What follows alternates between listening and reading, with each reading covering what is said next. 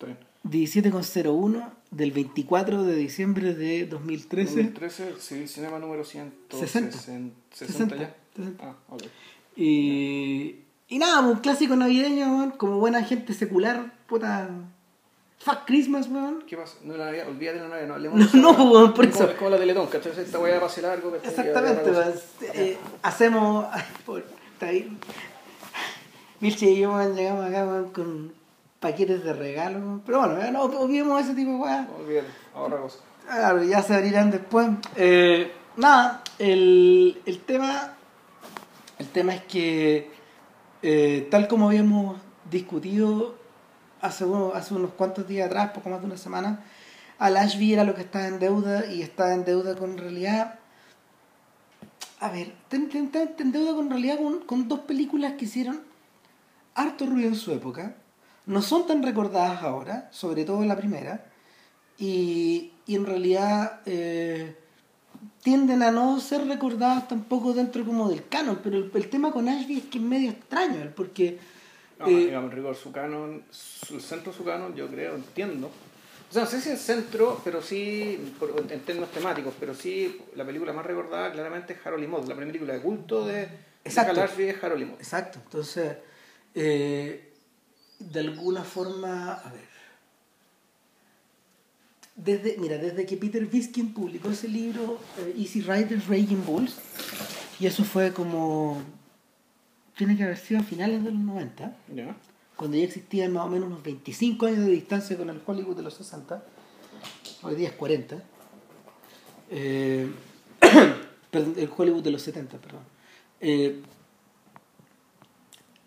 la conclusión a la que él llegaba en el libro, porque Ashby es uno de los héroes de ese libro, eh, es que eh, como la de tantas vidas americanas es una vida trunca, es una vida inconclusa, está como cortada y está malograda. Sí, pues murió a los 59 años. Claro. Una edad Y- relativamente joven. Y, Ahora, pero ojo, ah. Eh, nosotros estuvimos viendo, viendo la lista de películas de este sujeto y, y efectivamente las películas realmente importantes de él acabaron mucho antes de su muerte. Sí, claro que sí. Y de hecho, cuando él llega, mira, con Ashby, con Ashby es el típico, es el típico, eh, es el típico ejemplo del director de cine que eh, llega, llega a sentarse en la silla después de haber eh, cumplido un rol importantísimo en, otro, en, en otra área, que es el área de la edición. Ashby es uno de los grandes editores de la posguerra del cine, de- de- del cine estadounidense de posguerra.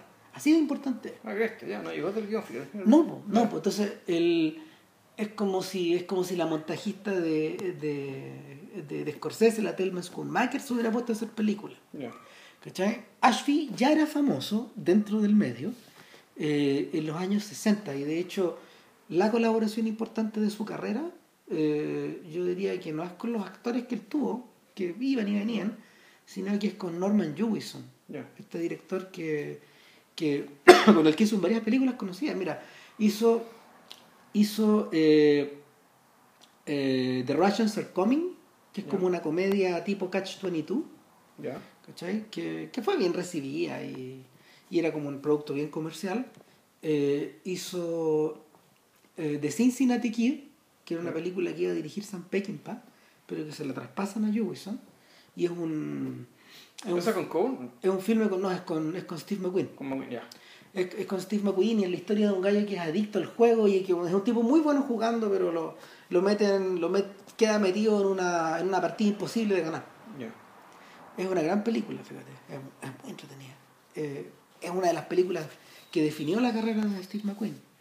Eh, y después, el, probablemente el film más importante que hicieron juntos fue Al calor de la noche. Ya. Que tenéis que haberte acordado de verla. Night, sí, una con Rod Steiger, que es un, un, un thriller policial.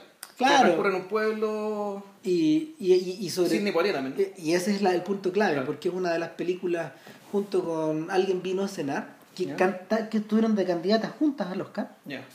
Eh, las dos con Poitier, Con Poitier, claro. claro.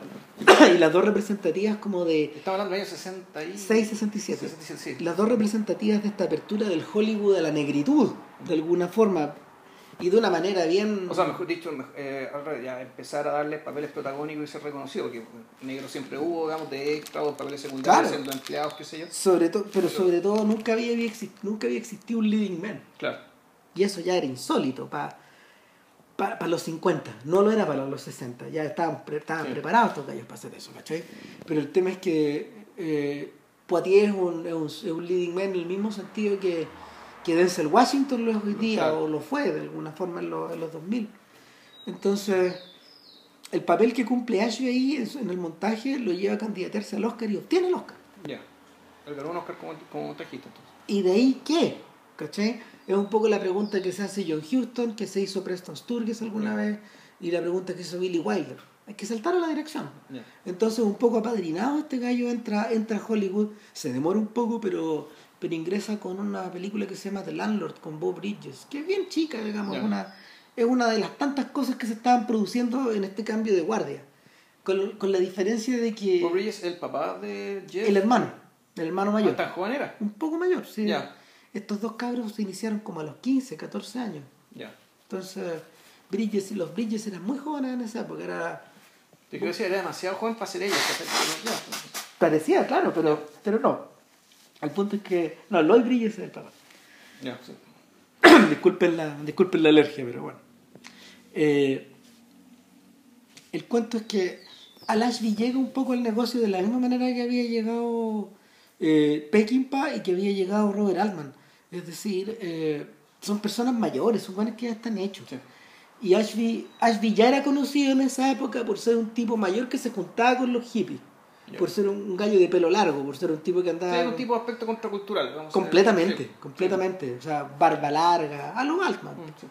Y, y, y, y al mismo tiempo era, era gente que en realidad llegaba a este negocio no con las ganas como de complacer, como les ocurrió a distintos de estos directores que tuvieron que aceptar como papeles, sino que llegaron un poco a imponer sus términos. Y es por eso que, que las películas de Ashby al principio parecen tan claritas. po. Porque Harold y Maude es la película, es una, es una es la obra de un tipo que tiene clara una idea de mundo. Sí. O sea, no sé si ustedes la han visto, pero se la recomendamos encarecidamente. O sea, Harold y es la historia de amor de, entre, un, entre un adolescente y una anciana. En el fondo, entre dos extremos irreconciliables. Claro, o sea, un, es un tipo que, que fantasea con la muerte, juega con la muerte, se viste de la muerte, que es este adolescente, que además es Claro. multimillonario, y que es de un tipo, es parecido a. es como una versión fea de David Hemmings. Claro, Es un tipo, eh, un tipo con los eh, ojos grandes, ¿cachai? Y. Bad Court que se había hecho famoso en MASH, de hecho sí, un pers- eh, es Brewster McCloud. Ya. Eh, es ese cabro chico, el que trata de volar en la película de Altman. Entonces, esas dos películas que fueron filmadas el mismo año, lo marcan un poco. o sea, Eso es. 70, un- 71, por ahí. Lo marcan a él como, como un personaje así, como bien clave, importante. En cierto sentido se parece un poco a...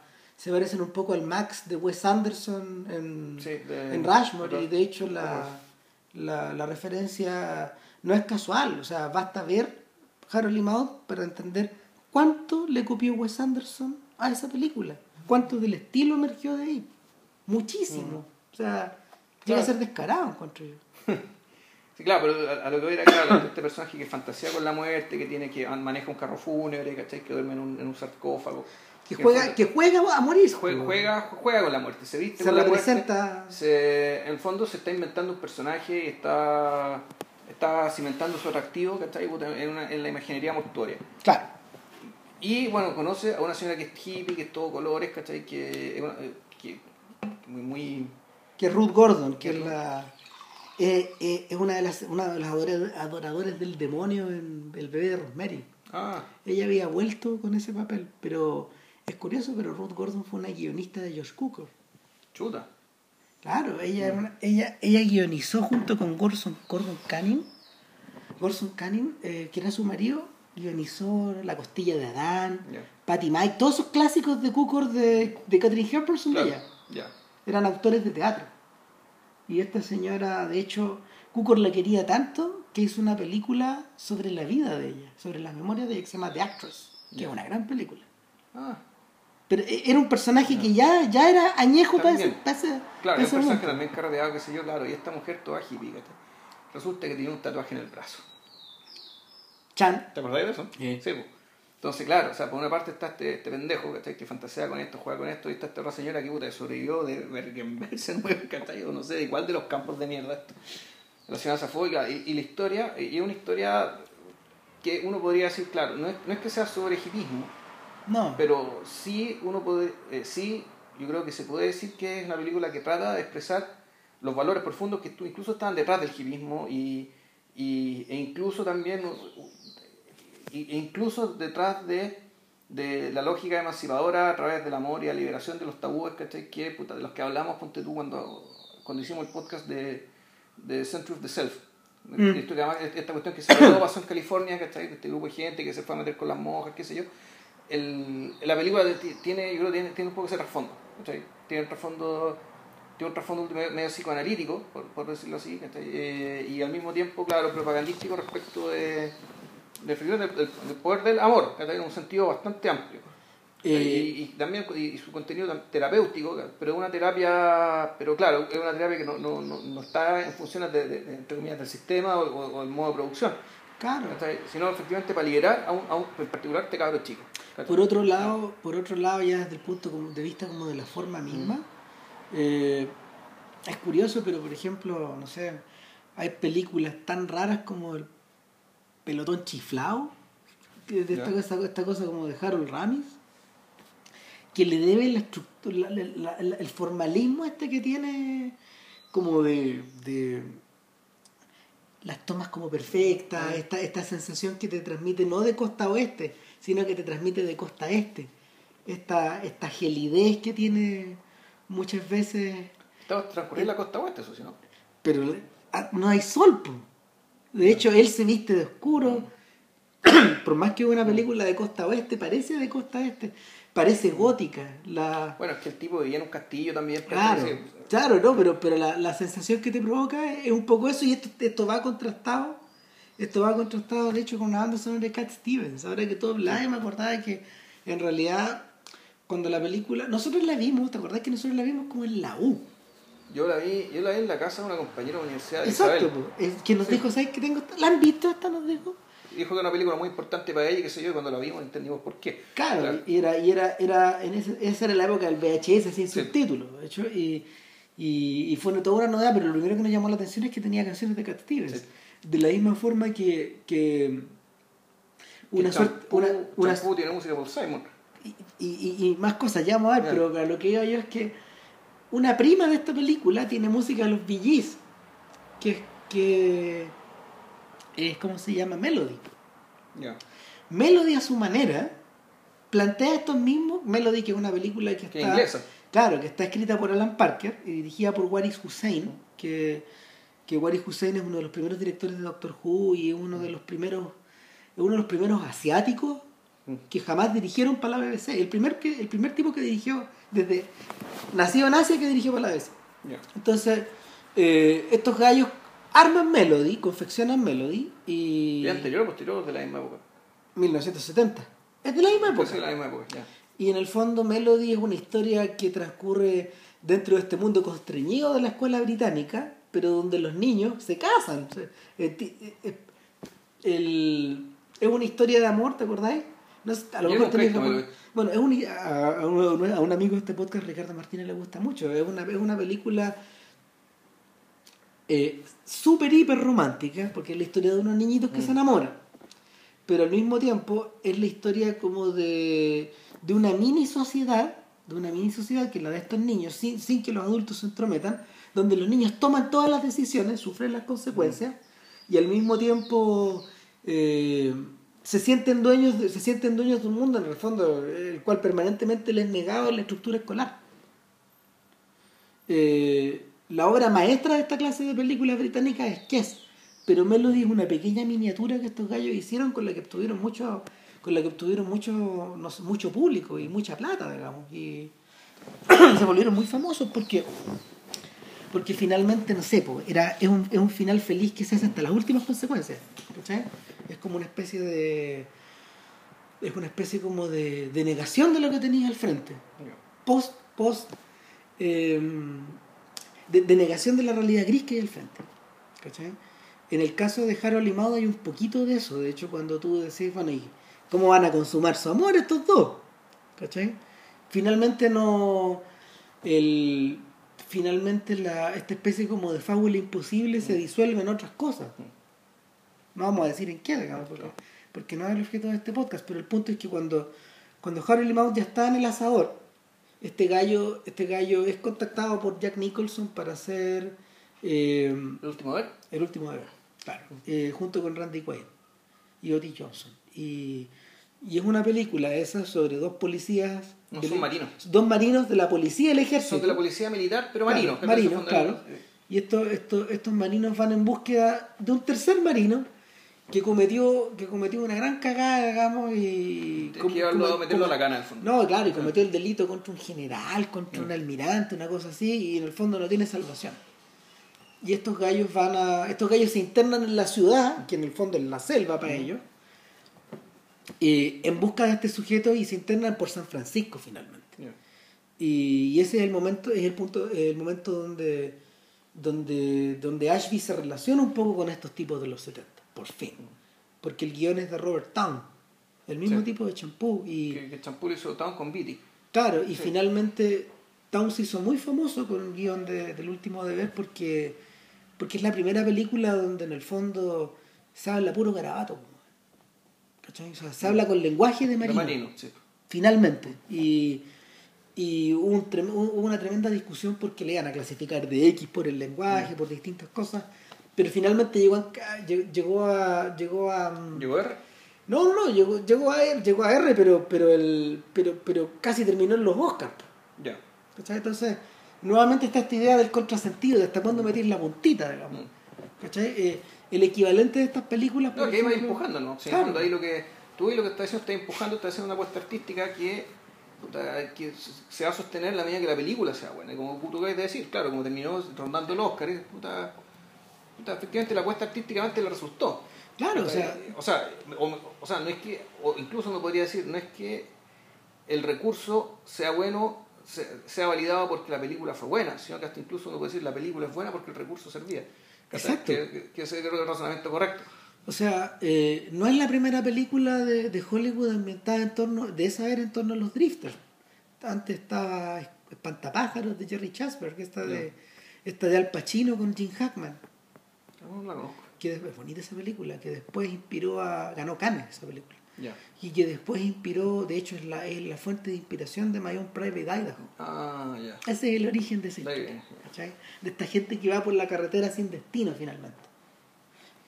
Era está un poco está un poco enredada con la leyenda de Midnight Cowboy, que también es finalmente una película que probó esta misma est- est- esta, esta, esta esta misma especie de choque cultural.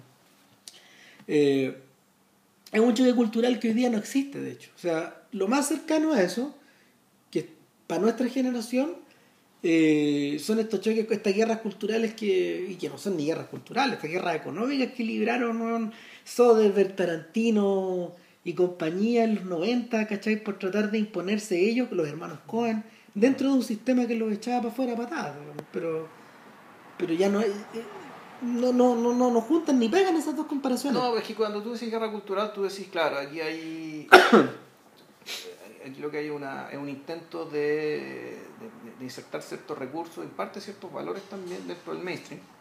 ¿cachai? Y en el caso de los Cohen, eh, y, y, claro, y en el caso de estos directores, uno podría decir, tiene más, ver con- más que ver con el estilo. Sí, pues. ¿cachai?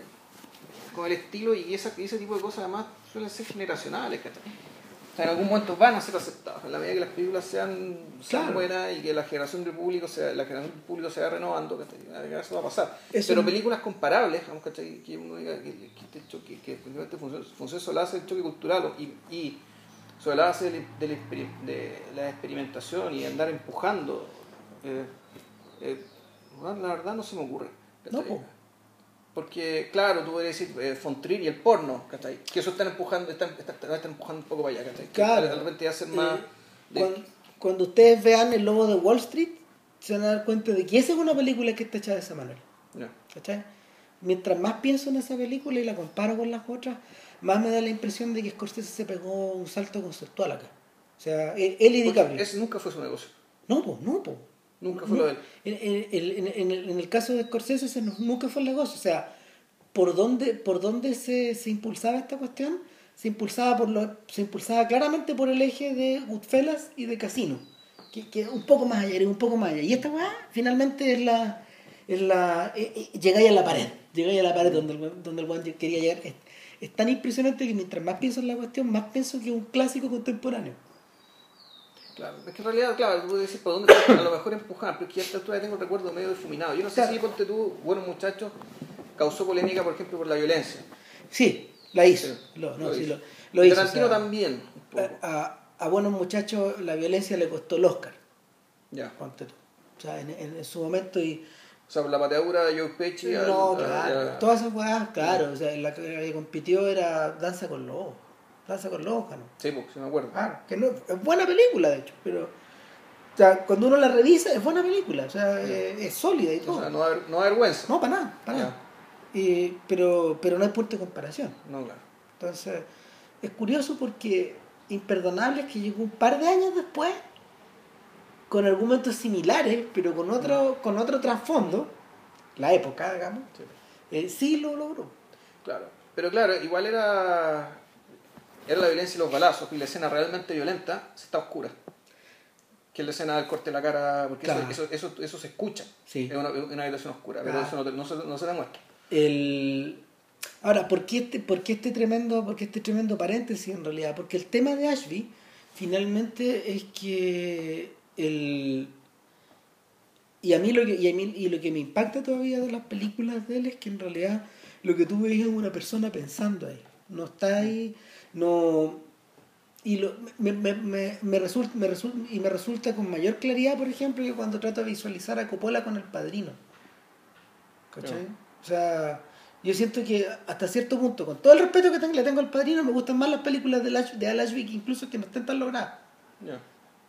Eh, para cuando... Ah, pero ¿en qué está pensando Halash? Es Y ya metamos en materia. O sea, Eh, va- claro, va, va a empezar con exactamente. Champú, película 1975. Exactamente. Eh, Champú es una película bien particular porque en realidad es, una, es un filme de es un filme realizado a tres cabezas. Sí. ¿Cachai? Tiene O sea, tres. es, es Town, Town, el guionista Town, el protagonista Vitti, que es productor y co-guionista. Claro. Y bueno, y naturalmente y, Harfield. y Ashby. Y en el fondo. eh, Ahora, podríamos decir que, eh, y, puta, que efectivamente Warren Beatty, me enteré que se pronuncia Claro, Beatty, es no Beatty. Beatty, no Beatty, no Beatty, es Beatty. Eh, produjo la película porque ya en realidad era un tipo que tenía muy poco rango, entonces realmente Warren Beatty no actúa ni una weá, weá. no actúa ni una weá, No sí, sí. una weá, Se De hecho, algún día le vamos a tener que dedicar un podcast con alguna película, porque, porque mi respeto con el respeto que le tengo a este sujeto con, con el con el rango que tiene, en realidad cada vez me impresiona más, porque hablamos un poco de él en The Parallax View, cuando hablamos Sí. de la trilogía de la oscuridad, de, de Alan Pácula.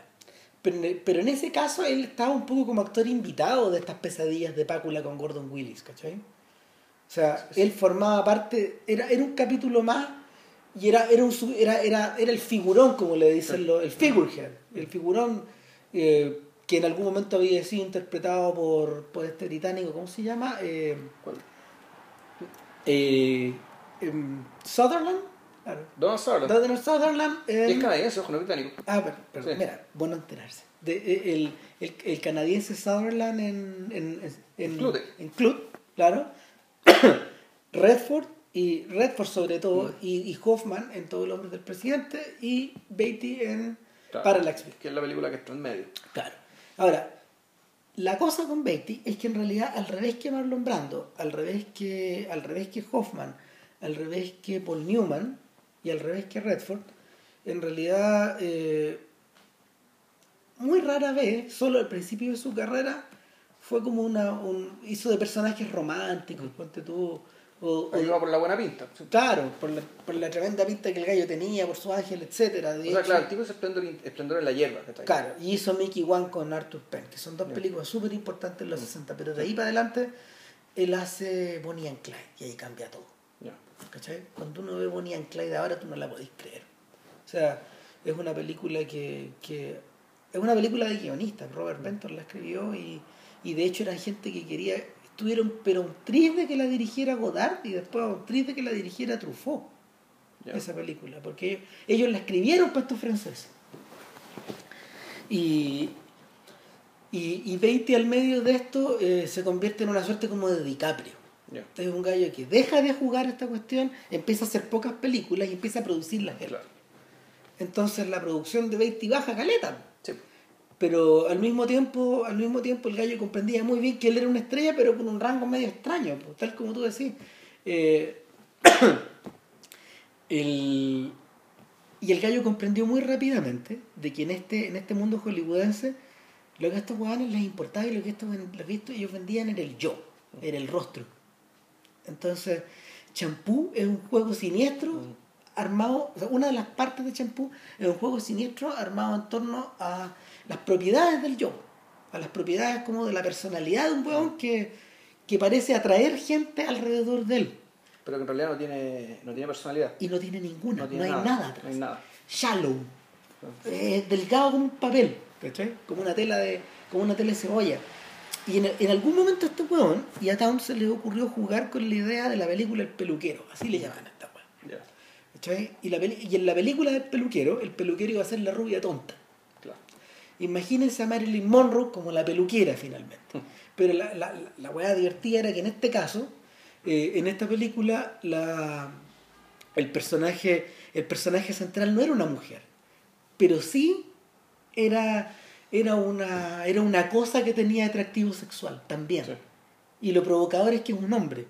¿Cachai? Y es un hombre que, y es un hombre que ocupa un puesto eh, que, en la, que en el mundo, en el, no sé, pues, en, el, en el mundo del espectáculo tradicionalmente se le reserva a los gays, que es ser peluquero. Y juegan todo el rato con que los heteros, los heteros de la película le juegan a la idea de que, bueno, ¿y tú eres gay o no eres gay? Y este gallo, él juega un poco a eso, con cómo se viste, cómo se Eh, pues, mueve. la todo. conversación con la, con la Carrie Fisher muy joven ahí, lo único que le preguntó toda la conversación era si era gay o no era gay. Claro, Era eh, como- eh, llega a ser tan tremendo eso que en algún momento Carrie Fisher, que tenía como 15 años en esa época, y era como que, que es la hija de una de, las de De una de las parejas, sí. digamos, de una de las parejas de este gallo, le dice, bueno, y, y tú soy gay, y después le dice, bueno, ¿por qué, te- ¿por qué te interesa preguntarme esto? Bueno, y, ¿nos acostamos? Y como que le dice abiertamente, man le dice así, pues, weón. Porque o la otra característica de este personaje es que se acuesta con todo lo que le pasa por delante. Todo lo que se le ofrece el tipo dice que sí. ¿Sí? Eh, como las rubias tontas, de, de, de Hollywood, de los 50 y los 60. ¿Cachai? O sea, el, en, el, en el caso, cu- cuando, cuando Billy Wilder aplicaba la fórmula, cuando George Cukor aplicó la fórmula, eh, atendían un poco esa sensación también, pues, esta idea de la esta idea de, de que hasta, hasta qué punto podéis presionar a esta gente, hasta qué punto podéis abusar de esta gente. En la, en la comezón del séptimo año, la cuestión, de hecho, el, el lado más desagradable cuando tú la ves estos días es que en, real- en realidad el machismo que, el machismo que, que representa Tommy Ewell acá, el publicista, el publicista de, Ma- de, de Madison Avenue, un proto, un, un- eh, No, es que no era Tom Draper, él No, no, a ser- no, no, no. el personaje de Pete Campbell más o menos. no, ni siquiera, yo estoy pensando en el otro, en, ¿En Crane? en Roger Sterling. Ah, Sterling. Eh, Claro, ese tipo de personaje que es como es como autoirónico, ¿cachai? Que, que- que, que se ríe un poco del mismo, hombre de familia, que está sol, que está soltero en el Sí. verano, ¿cachai? Eh, es, es un núcleo de machismo súper grande. po. La mira como si fuera, la mira, la- él la mira como si estuviera mirando un desnudo en pelota en una en, en un museo durante toda la película. Es impresionante. El, eh, es el lobo, es el lobo, huma- el lobo, el hombre de Tex Avery Claro. que se le cae el hocico, ¿cachai? Claro. Y, y está caricaturizado así, de hecho, de hecho, claro, el- pareciera que a Wilder se le pasó la mano porque él nunca le gustó igual. No quería igual para ese papel. Ah. No me acuerdo quién quería, pero no, dijo este no, no. Se me va a poner demasiado caricaturizada, dicho y hecho. ¿Cachai?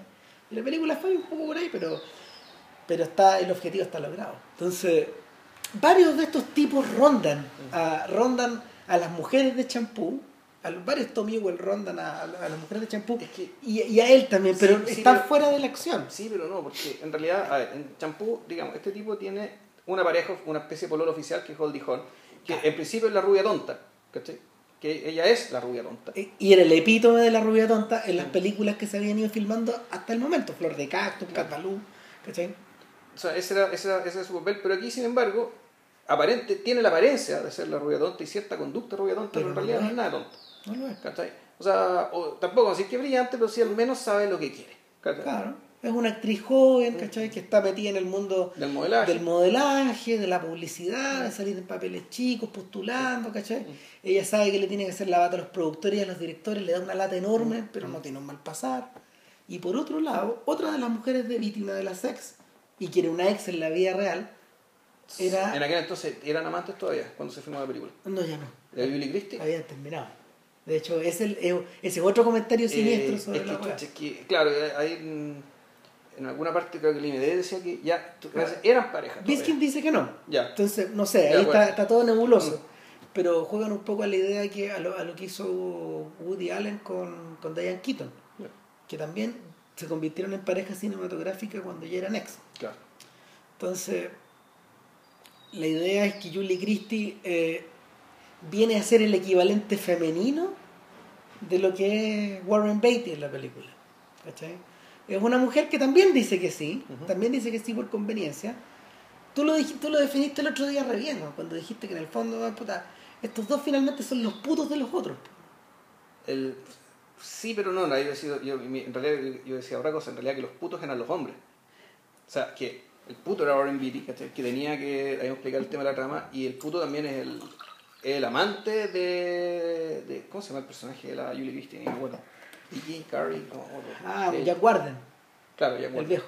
Ya guarda. En el fondo también era, era un weón que estaba ahí, eh, estaba, pese al poder que tenía, la importancia que tenía, era un weón que en el fondo estaba, puta, preocupado con placer.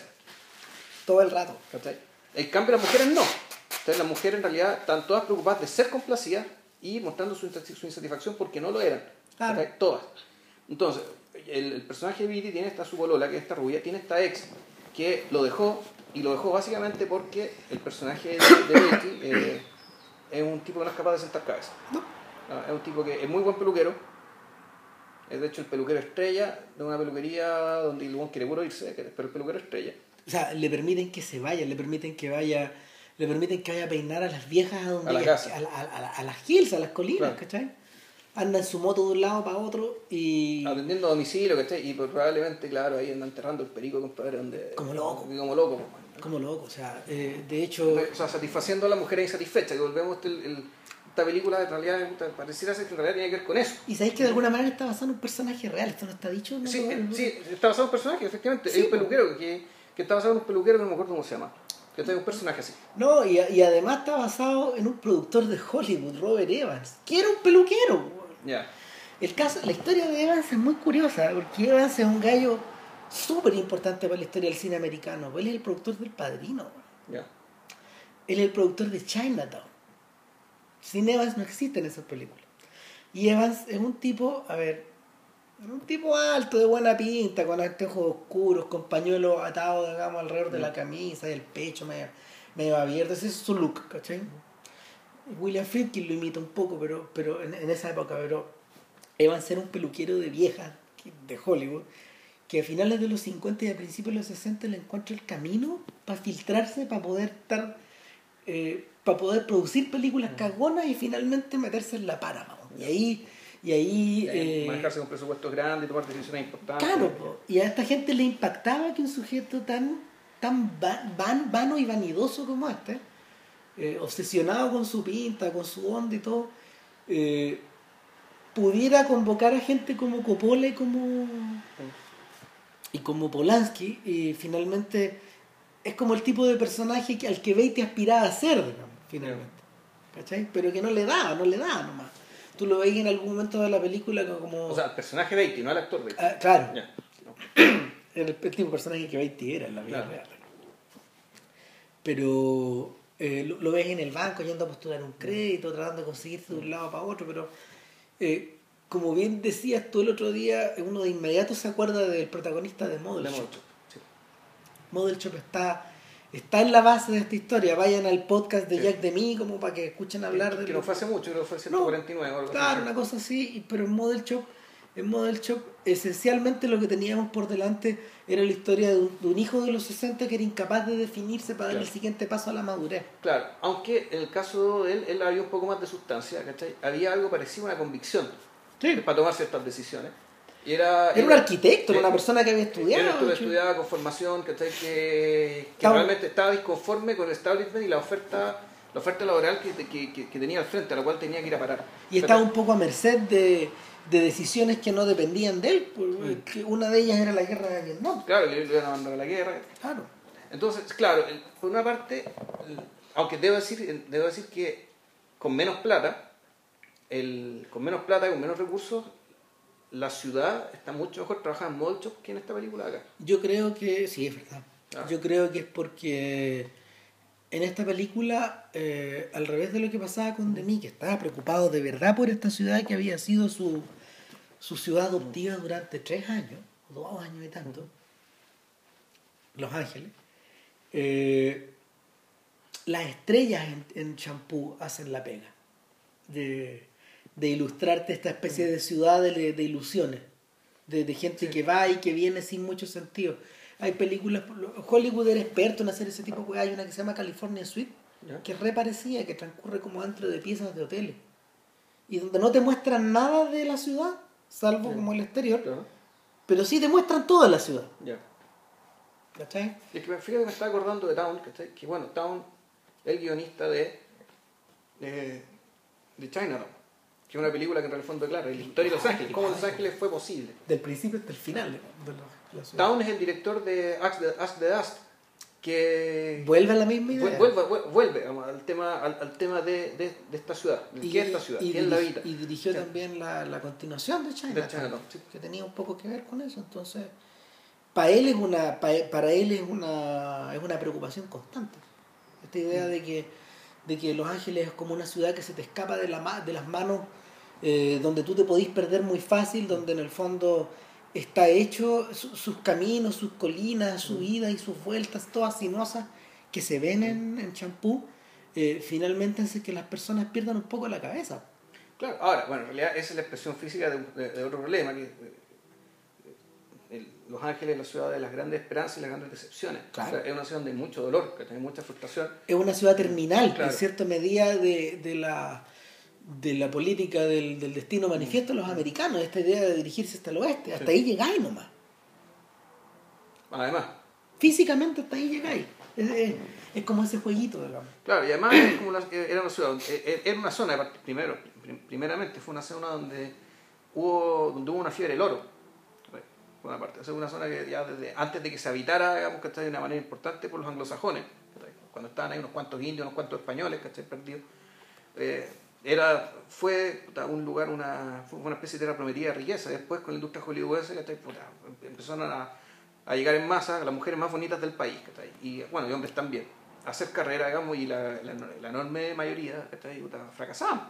Claro, es un, po- es un poco... eh, la, la inmigración está dividida en varias etapas, Sí. digamos, yo creo que una de las más brillantes es la de los 40, que es la de los intelectuales, que está Claro. narrado en un libro que es impresionante, se llama City of Nets.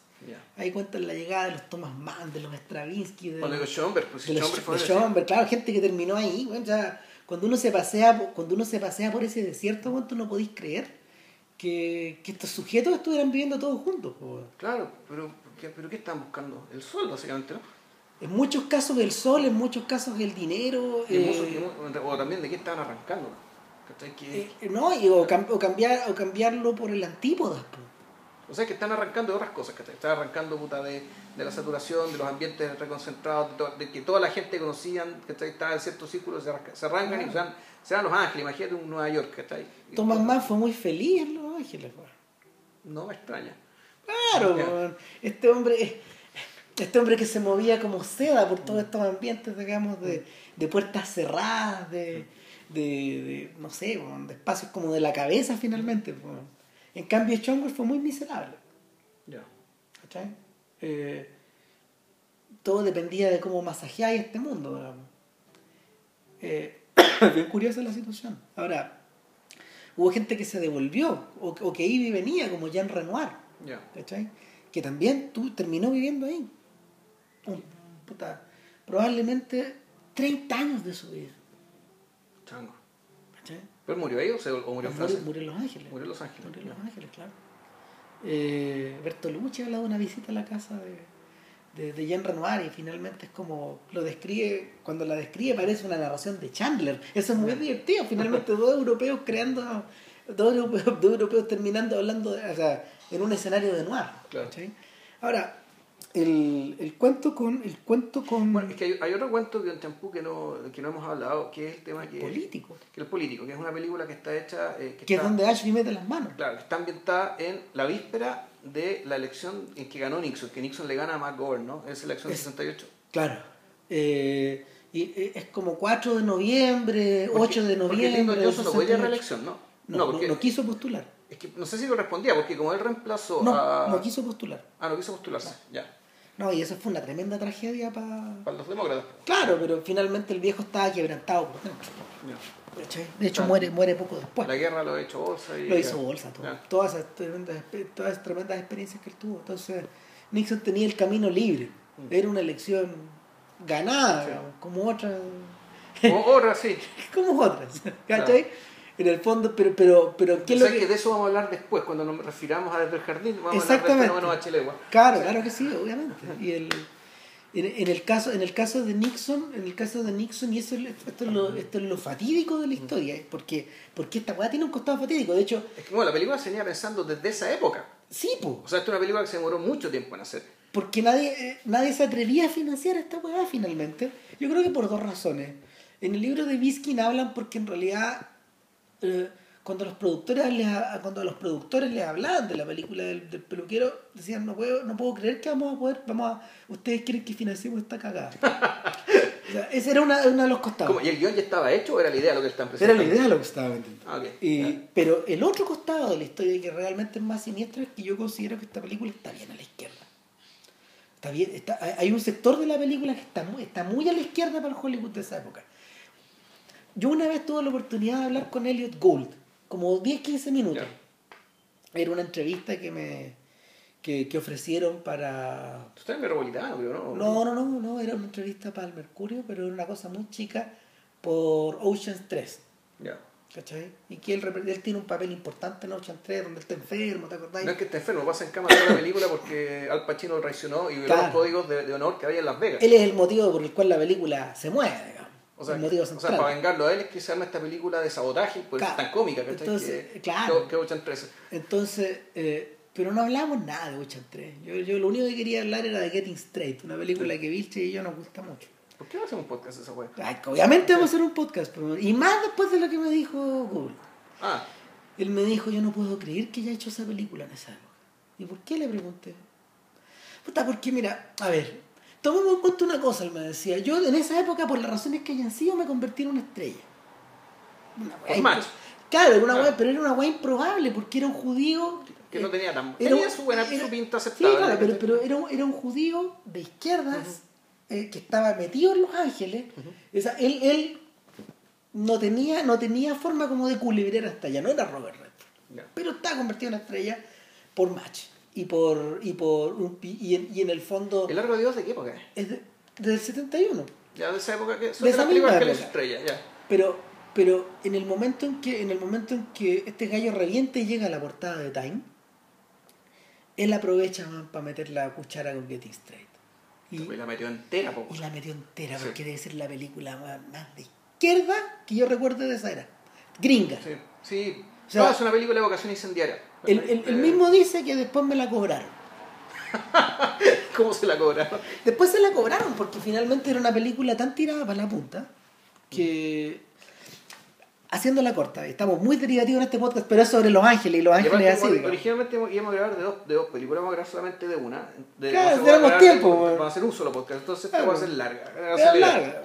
Entonces, el punto, el punto es que, es que Gould, eh, es la historia de un tipo que, a ver, es un tipo que estuvo en la universidad, que va a Vietnam, hace su servicio, la hace bien, digamos, lo termina, y él viene después a terminar la universidad. Vuelve a la universidad habiendo pasado y habiendo estado por todos los grandes periodos represivos, ¿cachai? En que, puta, lo- lo- que la Guardia Nacional se echó a estudiantes, los agarró a balazos. él era un héroe en esa época. Claro, y él, él parece que redactó un manifiesto, le tocó estar ahí en las peleas, ¿cachai? Dejó la cagada. Vio gente morir al lado suyo, ¿cachai? En todos los hitos, ¿cachai? De la lucha estudiantil norteamericana, él estuvo presente. Entonces, Ah. para todos los pendejos de la universidad, este bueno era un veterano, era un doble veterano, en rigor. Exactamente. O sea, era, era veterano de la guerra y era veterano, está puta, de la, la mini guerra civil o la guerra baja, baja alta intensidad entre las Fuerzas Armadas y, y los cabros. ¿cachai? Pero cuando vuelve la U, está todo cambiado.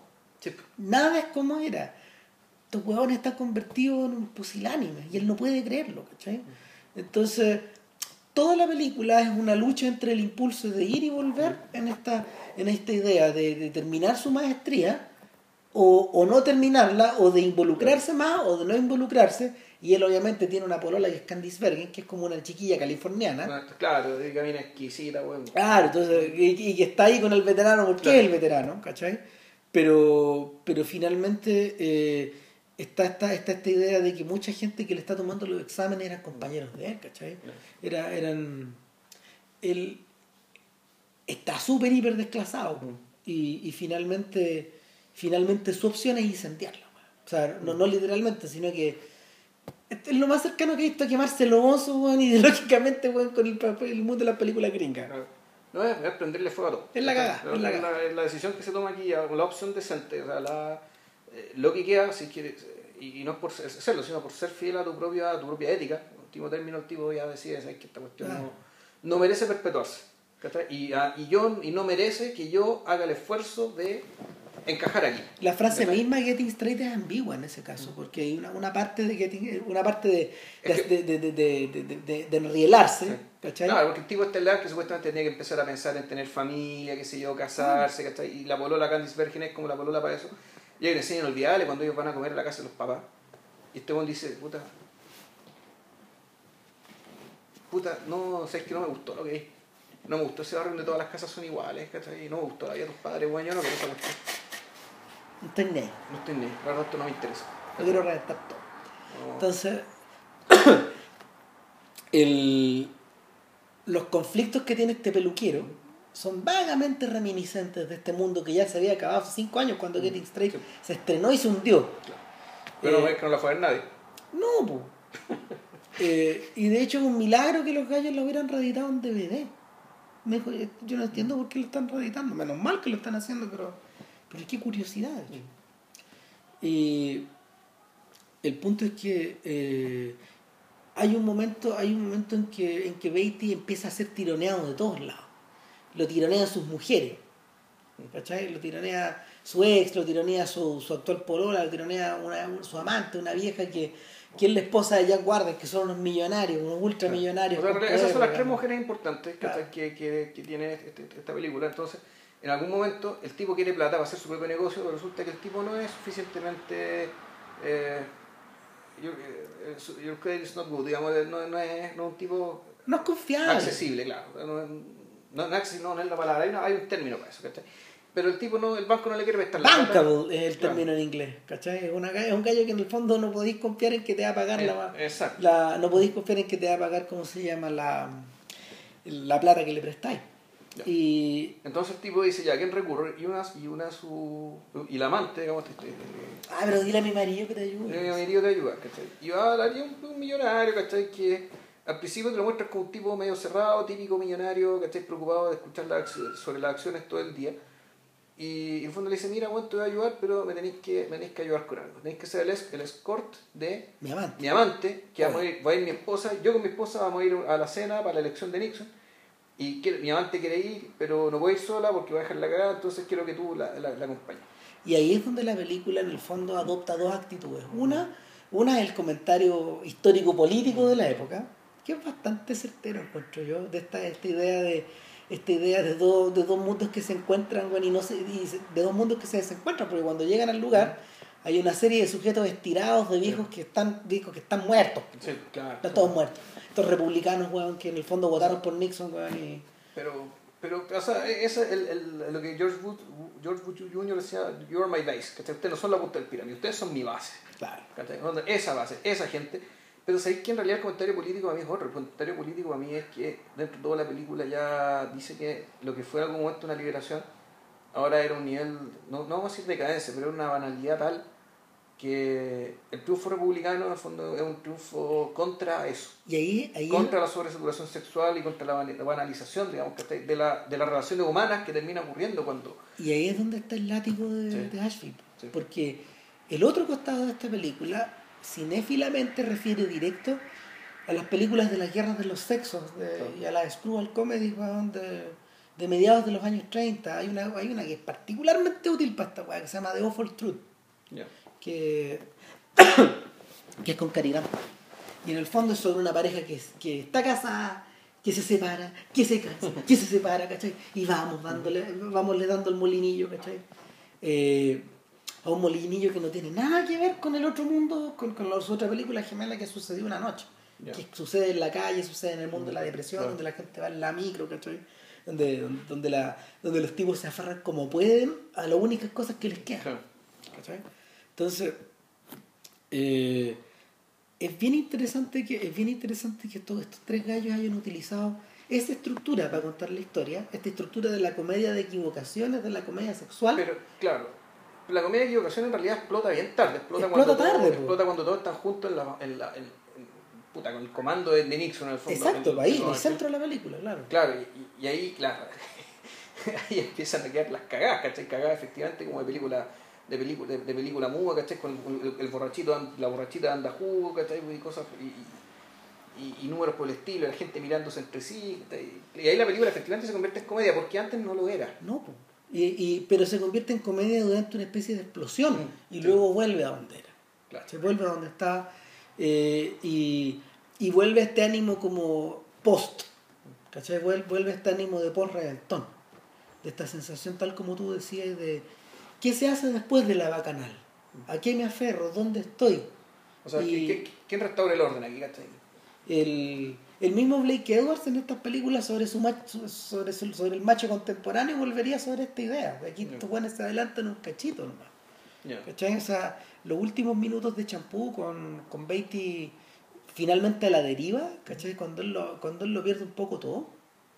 Eh, son dan cuenta súper bien de esta sensación como de de, de finalmente haber haber tratado haberse tratado de meter en el juego pero estar pero finalmente acabarlo observando todo de lejos. De hecho el último plano de la película es literal. Es viendo, el auto viendo claro, el auto se va. Claro la otra cosa que me llama la atención de la película es que la evolución del personaje del millonario. Mm. que en el fondo te va mostrando que en realidad es un personaje que tiene mucha más capa y que claro él es un hombre cabal él es un hombre que si bien puta, es infiel eh, que uno, claro, que es infiel, que puta, por sus negocios eh, está dejando de lado a la esposa, dejando de lado a la hija. El, es una, eso es una conducta, pero es un tipo que en la medida que van a hacer la película, tú te das cuenta que es una persona con harta humanidad, con harta más recursos, digamos, de los que parece, un personaje mucho menos plano y un personaje más con conciencia. No, y, y, el, y él cuenta con la adaptabilidad como parte de su capital humano, para hablar de, los, para hablar de esos términos, ¿cachai? Porque él finalmente es el que hace el viaje entre todos estos mundos. A través de él, curiosamente, acabamos por ver todos estos lugares, porque eh, con él vemos a estos viejos vinagres, ¿cachai? Y él nos conduce hasta allá, pero él, él también después él es conducido por Goldie Hawn y el novio de ella, que es un director de cine, hasta la fiesta hipienta, a una fiesta hipster de mucho dinero, que son hippies con mucho dinero, son los hijos de la era del rock, de hecho los que están celebrando ahí. Eh, y, y él navega ahí también, parado, es, claro, es una persona con, con, con, Claro, pero una comodidad que ya viene, eh, es una, es una estructura que ya no viene ni eso, ni de su aspecto, en el caso de Viti, Viti cada bien siempre por la pinta, Pero él, él es sólido, él tiene, Él tiene cosas, él tiene un fondo detrás y cuando llega, cuando se acaba la vagonal, él, él que también, que toma una decisión, el que decide lo que tiene que, él decide algo que tiene que hacer, y lo mantiene. Lo mantiene y, y él, arma, él arma otra cosa. Ya, él, ese proyecto al futuro y, de una Le roba de las manos la película, Betty. Efectivamente, él se roba la película. ese pues. personaje se roba la película y uno, eh, podría hasta pensar que no sé si la película, no es que la película sea sobre él, No, no. No, no es sobre él. No, pero, yo tengo la sensación, perdón, yo tengo la mm. sensación de que el corazón de estos tres sujetos está con este viejo. Sí, claramente. Eh, con este animal, de alguna manera, con el weón que tiene, el weón que al principio tiene menos esperanza de ser redimido que, porque... Claro, que es una caricatura, esta cuestión es una caricatura. Exacto, comienza así, claro. Entonces, Y entonces el proceso es paralelo. Al principio tú te vas dando cuenta. Al principio tú ves a Warren Beatty, tú te con buenas minas, que eso te das dando cuenta que el tipo no tiene nada, no es nada, no es nada. Y no va a llegar es nada, Y no hay nada. En cambio, este personaje, en cambio, en cambio, este otro personaje empieza a crecer, a crecer en términos de profundidad. Cada vez sus líneas son mejores, cada vez notáis que es un tipo más inteligente, más lúcido, más perspicaz. Y además, incluso, y al final, el tipo toma una decisión. Él, él decía que toma una decisión sumamente radical. Y, y termina en que la, entonces termina la película en que una vez que se acaba la fiesta, eh, literalmente hablando, y se acaba, y, y ya empieza otra fase, y, y se acaba la fiesta porque ganó Nixon, para colmo. Este viejo, sin ser un, sin ser un tipo, un convencido facho, digamos, porque tiene una frase también muy, muy, muy, muy lúcida, en el fondo son todos idiotas, bueno. Sí. Puede que con Nixon estuvo mejor, pero en realidad son todos mangue idiotas, bueno. Y apaga la tele. Y apaga la tele y se va, y ella empieza a vivir, a vivir otra fase suya, a hacer lo que tiene que hacer. En, en cambio, Viri, cuando se acaba la fiesta, eh, no estaba porque él básicamente es un ente que pareciera ser que es como estos entes que solamente sirven para la fiesta, que viven para la fiesta. Era un poco como el personaje de. que, que, que, que un poco. un poco pues, como si te acordás que en, el, en la película de Los Amantes Regulares había un personaje que era homosexual. Sí. Y que, claro, en este caso es distinto porque cuando se acababa la fiesta, eh, él queda votado, pero no porque él fuera vacío, sino porque en esa fiesta era el único lugar donde él era aceptado como era, Sí. como tal cual era. Eh, y, fue una- y el- la historia más triste era la de él. Aquí, él, él en cambio, él es la historia del verdadero huérfano Sí, de, de esa historia. Claro. ¿cachai? No, no- los otros tienen mundos de donde agarrarse. Claro, claro y Viti. En, en cambio, es un tipo que básicamente en una era de banalidad, él podía moverse. Él tiene banalidad. todas las de ganar. Sea, tiene muchas cosas, no todas, pero tiene muchas, y, le, permitía moverse. Pero ni siquiera la aprovechó su- suficientemente bien, ¿cachai? Y una vez que se acaba esto. Y el tipo efectivamente queda sin nada, y es bien chacar la, la, idea porque sobre todo viniendo de sobre todo viniendo de un actor cuya cuyo cuyo cómo se llama cuyo principal pan y agua finalmente cuyo bread and water ¿cachai? De- era era era su rostro era su manera de Claro. ser era esta cosa extraña que la gente encontraba en él que el man decía bueno ok estoy metiendo gente a los cines po, man". Claro, pero eh, entonces tú, estás diciendo, bueno, esta película incluso es sobre por qué este one está, está- produciendo películas, ¿cachai? Porque el tipo está tomando conciencia, ¿cachai? Que con eso no va a bastar. Yo creo que, yo creo que es la, yo creo que en ese sentido es la película más personal de su carrera. El weón tenía otras obsesiones, de hecho, eh, y, y la- y las plasma después, o sea, eh, las dos películas que hizo después están entre las más interesantes de su carrera. El, el cielo puede esperar, que es un remake, Que es un remake de una película de los años 30. que de Lubitsch, no, sí. no, no, de Lubitsch creo que no, no, no, no, No, bueno. Pues la vi, era muy buena esa película. Yo vi la, la Es muda. buena, es yo, yo vi la muda, o sea, no la muda, perdón, la, la en blanco y negro. ¿Viste la antigua? Yo Sí, claro, y, el, y esta de acá, que está hecha con Elaine May, es chora. Y es una película que él había desarrollado para Muhammad Ali. También hace, a principios de los 70 también. Finalmente terminó haciéndola él. Y esa la, la dirigió con Buck Henry, que es el... El, Ah, pero el, el guion de Ellen May la se le puede Sí. Ya. Sí, eh, la, la dirige con Buck Henry, que es como el guionista de, de lo, del graduado y al mismo tiempo también una especie de drifter en este mundo. Y, y después viene Reds, que es su Loren de Arabia. Claro, pero es muy buena. O sea, es una, es una teleserie. A ti, no- muy- a ti- a ti no te gusta mucho, a mí me No, gusta yo la vi. ¿Y cómo será que no me gustó nada? Que se me olvidó que la había visto. Y el Dono, el Dono May Nichols, un amigo de este podcast, me recordó que yo estaba aquí viendo la película y que mi comentario fue esta hueá una teleserie. No, ¿Y cómo será que yo esta hueá no la vi? No yo, creo que, yo visto"? creo que debería volver a verla así. En el fondo, hay- esa weá tiene momentos iluminados. No todos, pero, pero finalmente fue su intento como de decir, no, yo ya, yo ya puedo hacer una de estas. La cosa es una grande, claro. Claro.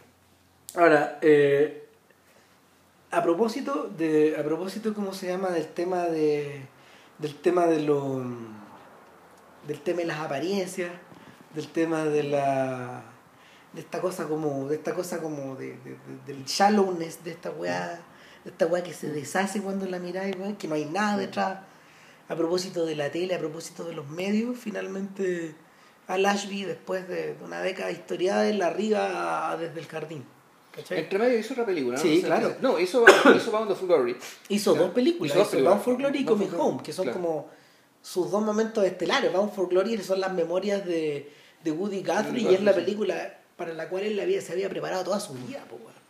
Y Sí. no le sale bien, weón. no le sale muy bien. No, sale muy bien.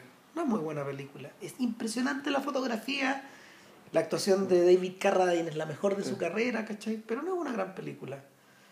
Porque yo creo que la vida de, de Woody Guthrie era demasiado chacal, era demasiado extrema, demasiado de izquierda, demasiado... Eh, ¿Cómo se llama? Demasiado comprometida para, para convertirla en un filme de Hollywood. Es demasiado gay esa weá. Alcanza a recrear ciertas cosas, pero, pero se le va de las manos la increíble riqueza y fecundidad de este hombre. Se va, se escapa, se escapa. Nunca lo puede atrapar. Eh, Ahora, lo divertido es que él, eso es el, es el antónimo, ¿cachai? Porque este es un hombre que es puro contenido. Que, claro, que, es un, que, un contenido, palabras, ideas, frases, canciones, música. Es eso, como un ladrillo. Claro, y que sale, y que sale, y que sale, y que sale, y que, es incontrolable, y es incontrolable y es, indomesticable. Y, y claro, la película da la impresión de eso, que la, película está doméstica. exacto, o sea, finalmente, finalmente... O sea, que la misma, la, misma forma que las películas se producen ya las domestican. Eh, esa película, la vida de ese sujeto había que haberla hecho de otra manera, con, con, tal vez con otras platas, en otro país incluso, eh, con otra estética, una película incluso esté bonita, una película no debería ser bonita, no debería ser en los colores, ¿cachai? Debería ser todo más polvoriento, más sucio, más pesado.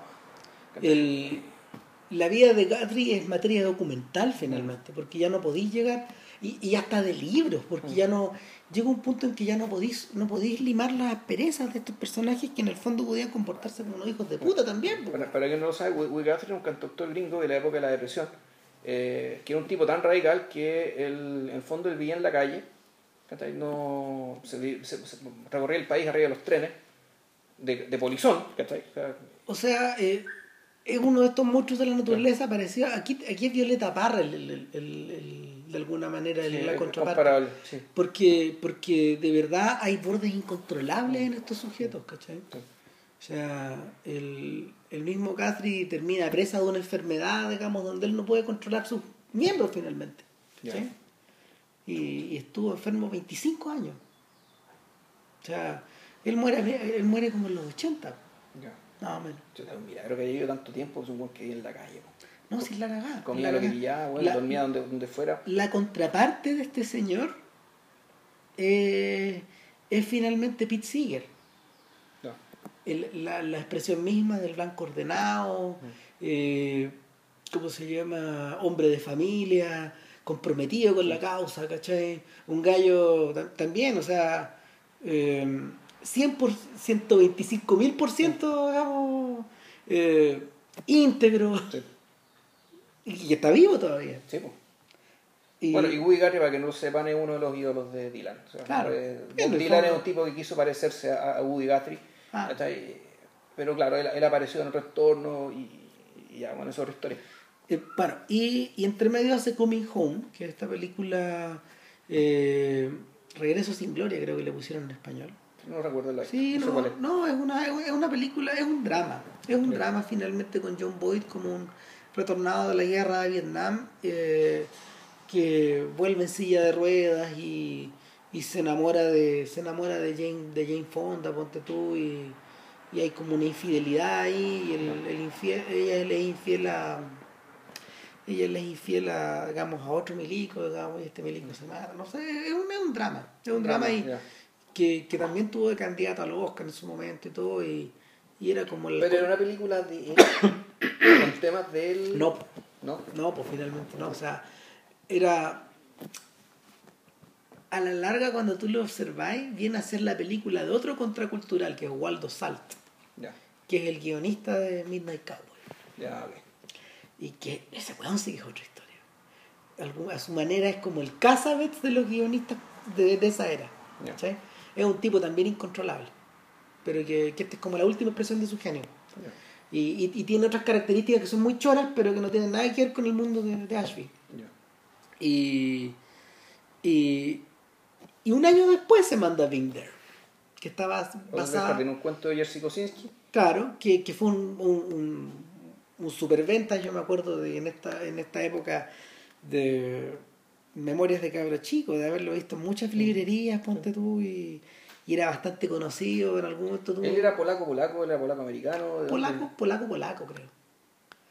No sé, la verdad es que esto es medio pillo. ¿Y, el libro cuándo fue escrito además? 71, y eso es bien interesante. Sí, pues. ¿Cachai? Porque, porque vuelve esta idea de este mundo en flujo, de, de este mundo en flujo donde en el fondo el, el, los factores disruptivos, ¿cachai? Los que impulsan, no sé, hacia mayor libertad o hacia, o hacia la, o a la destrucción del sistema o a, o a plantear una, una alternativa al sistema, están todos controlados. Y, y, cuando uno se lee el libro, que es muy parecido a la película, te queda la sensación, esa sensación de que, de que Kosinski está escribiendo todo el rato desde una leve ironía. Y que, que esta, esta idea, que esta historia, esta historia de un señor que nunca ha salido a la calle, que era un jardinero que vivía dentro de una pequeña mansión en una ciudad que después sabemos que es Washington, pero que en el libro no lo identifican nunca. No, no, no, no, es Washington. Siempre es Washington en la película. En la película sí, pero en el libro es Nueva York. En el libro es Nueva York. Porque ahí, se, porque ahí se encuentra y la casa de este viejo siempre estuvo en Nueva York en el libro. Exactamente. en el libro es Washington. Eh, en, este, en esta casa donde él nunca había donde él nunca había salido, donde él no sabía, donde él nunca se le llevó un profesor para que aprendiera a leer o escribir. claro pero sí se le, se, le regalaban televisores para que él pudiera mirar y pudiera cambiar de canal y todo. Eh, en esta, esta historia eh, adquiere las características de una fábula, de una fábula hasta con moraleja a veces, a rato. No sé cuál es la moraleja, pero claro, no en vano se cita a las fábulas de Krylov, de este, de este fabulista ruso, que era una especie, en principio era un traductor de los de Sopo, de La Fontaine, de esa gente, y, pero después se puso a inventar fábulas él. Y, y que son súper importantes para el folclore ruso. El punto es que el punto es que es interesante que es interesante que es interesante que mm, que Kosinski que viene a ser una especie como de, de, de, tipo que integra no sé la, la generación como de Bajda y, y, agarra un poco a la de agarra un poco a la de Polanski estos gallos que están bien americanizados yeah. Kolimowski en, que, que, viajó a Inglaterra y Polanski que viaja muy luego a, muy luego a, a Estados Unidos. eh, este tipo a ratos, eh, cuando, cuando, cuando empezás a leer el libro y cuando, sobre todo cuando ves la película, te queda la sensación eh, de que estos tipos están revirtiendo hacia otro periodo fabulista cinematográfico, que es el de finales de los 30. Volvemos a Capra, esta historia de sí. estas películas del señor Smith va a Washington, del señor Dietz va a la ciudad, ¿cachai? Meet John Doe estas ideas donde en el fondo eh, tu vinculación con la sociedad y la manera como y la manera como abordáis no sé eh, tu vida de tu vida de ciudadano político tu civismo finalmente quedan bajo cuestión. O sea sí pero no yo creo que es, es comparable pero la comparación es precisamente para resaltar las diferencias. Es que a eso voy. Claro. Porque eh, Ashby que era un tipo que trabajaba desde la contracultura desde desde principios de los 60 antes de que Scorsese, digamos, y, y, que, y que De Palma y que todos sus amigos se, se, se obsesionaran con esta weá, eh, para Ashby queda súper claro que por mucha reverencia que tú le puedas tener a estos, a estos tótems, a estos tótems, ya no pueden hacerse películas de esa forma. Ya no podía hacer una película con un final a lo, con un final épico como el del señor Smith donde, donde eh, ¿cómo se llama? Donde eh, Jefferson Smith, que es el personaje de James Stewart, hace un filibuster, ¿cachai? En la, en la cámara y comienza, y comienza a hablar sin parar, ¿cachai? Para, para, para hacer sentir su voz, pero al mismo tiempo para estar pidiendo ayuda de alguna forma, ¿cachai? Es un final a todo chancho, es un final increíble, es un final muy bonito, pero resulta que para eso requería un grado de inocencia que post-Nixon ya es imposible.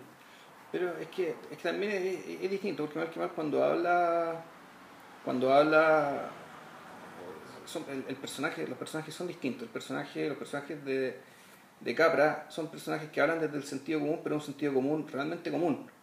Sí, es decir, es ciudadano normal. Eh, Chauncey, Chauncey Gardiner. Chauncey que... Gardiner no es un personaje, no un personaje normal. No. Eh, él, él, ya es otra cosa. O sea, él. Es el, es el padre de Forrest Gump. O sea, es, es, es Forrest Gump, es es, difícil, es difícil de es. Una especie, claro. Es una especie de buen salvaje que, fue culturizado por la televisión que fue culturizado sobre todo por su experiencia como jardinero. Por lo tanto, él es una persona que el mundo lo mira desde la perspectiva de los ciclos naturales, de ver que las cosas nacen, ver que las cosas mueren, que las cosas florecen en primavera y verano, que las cosas se marchitan en, otoño e invierno. Pero que vuelven a renacer. Y vuelven a renacer. Y, y, esa, y esa lógica, en algún momento, claro, él la traslada a, una pregunta económica que le hacen que le hace el presidente de los Estados Unidos. O sea, en algún, pero eso se retrotrae un poco más atrás. De hecho, habría que explicar una cosa, de hecho, que el problema es que la película se gatilla una vez que la persona que mantiene este orden, que es el viejo, sí. le dicen, de Oldman, muere. Se muere. Muere un día en el piso de arriba, al cual él ya no iba. Entonces llega la gente que ejecuta el... Va a ejecutar la herencia o va a liquidar los bienes. Y, y le dicen, usted se tiene que ir. No hay... Primero usted no existe. Usted no existe. ¿Quién es? soy jardinero, pero aquí no hay ningún registro, no está en registro los empleados, usted no está en ninguna parte, o sea, usted no existe. Usted no está en el sistema burocrático, usted no existe. Por lo tanto, y aquí se va a tener que ir. Y se va, po. El tipo se va. Y sale a la calle por primera vez. Claro, en la película es algo que no está en el libro, en la película te lo hacen salir Primero con, con, con, una versión funky, ¿cachai? De, Hacía los Zaratustra de Richard claro, eh, que, es de, que es de Emir de Odato. Eh, ahí habría que hacer un pequeño paréntesis. Lo que pasa es que Vilche me preguntó, ¿y esta música tan rara de dónde sale? No te preocupes. le dije yo, en esa época eh, estaba de moda las adaptaciones disco de, de melodías clásicas. Pues, y la que marcó época más que esa fue la quinta sinfonía disco de la banda sonora de, Saturday Night Fever. Claro. Bueno, aquí está esta película donde usan justo Zaratustra, eh, que es claro, es música de nacimiento, de que sale el sol y que, y que la usó eh, Kubrick para, para, para, 2001. De aquí, claro, el tipo sale, eh, sale a la calle por primera vez y, a diferencia del libro, te muestran, te, te muestran lo que te muestran es que la, la casa está todo cambiado. Está es que él no sabe, porque él nunca estuvo fuera, o no lo recuerda. Él sale, eh, su casa, esta especie de que está, está en medio de un barrio que cambió completamente, que es un barrio empobrecido, donde básicamente es población negra, y, eh, muchos homeless dando vueltas. y, es, y, es, un comentario, es un comentario a una, a una, a una era en que en el fondo de, pronto eh, América toma conciencia de que Washington, que es la sede del gobierno, mm. Eh, está convertido y que, que, es la ciudad que tiene mayor cantidad de población negra en Estados Unidos, porcentualmente, Washington está convertido en un centro de la criminalidad. De la criminalidad, de, de las pandillas. De las pandillas y no solo, y, de, la, de la inseguridad ciudadana, pero al mismo tiempo de la invalidez ciudadana. Está todo detenido. es el epítome mismo de un sistema cuya sangre no está fluyendo. Y por eso está esa secuencia ahí. O sea, y revierte como, revierte como una. Revierte como un diagnóstico de los 70, pero que todavía es válido, de hecho. Y basta preguntarle a David Simon con Baltimore. Claro, y, eh, y además parece que el país en aquel entonces, el 71, cuando se escribió la novela, lo sitúan en una crisis económica importante. Y el 79 hay un problema económico importante que es el que le cuesta la reelección a Jimmy Carter.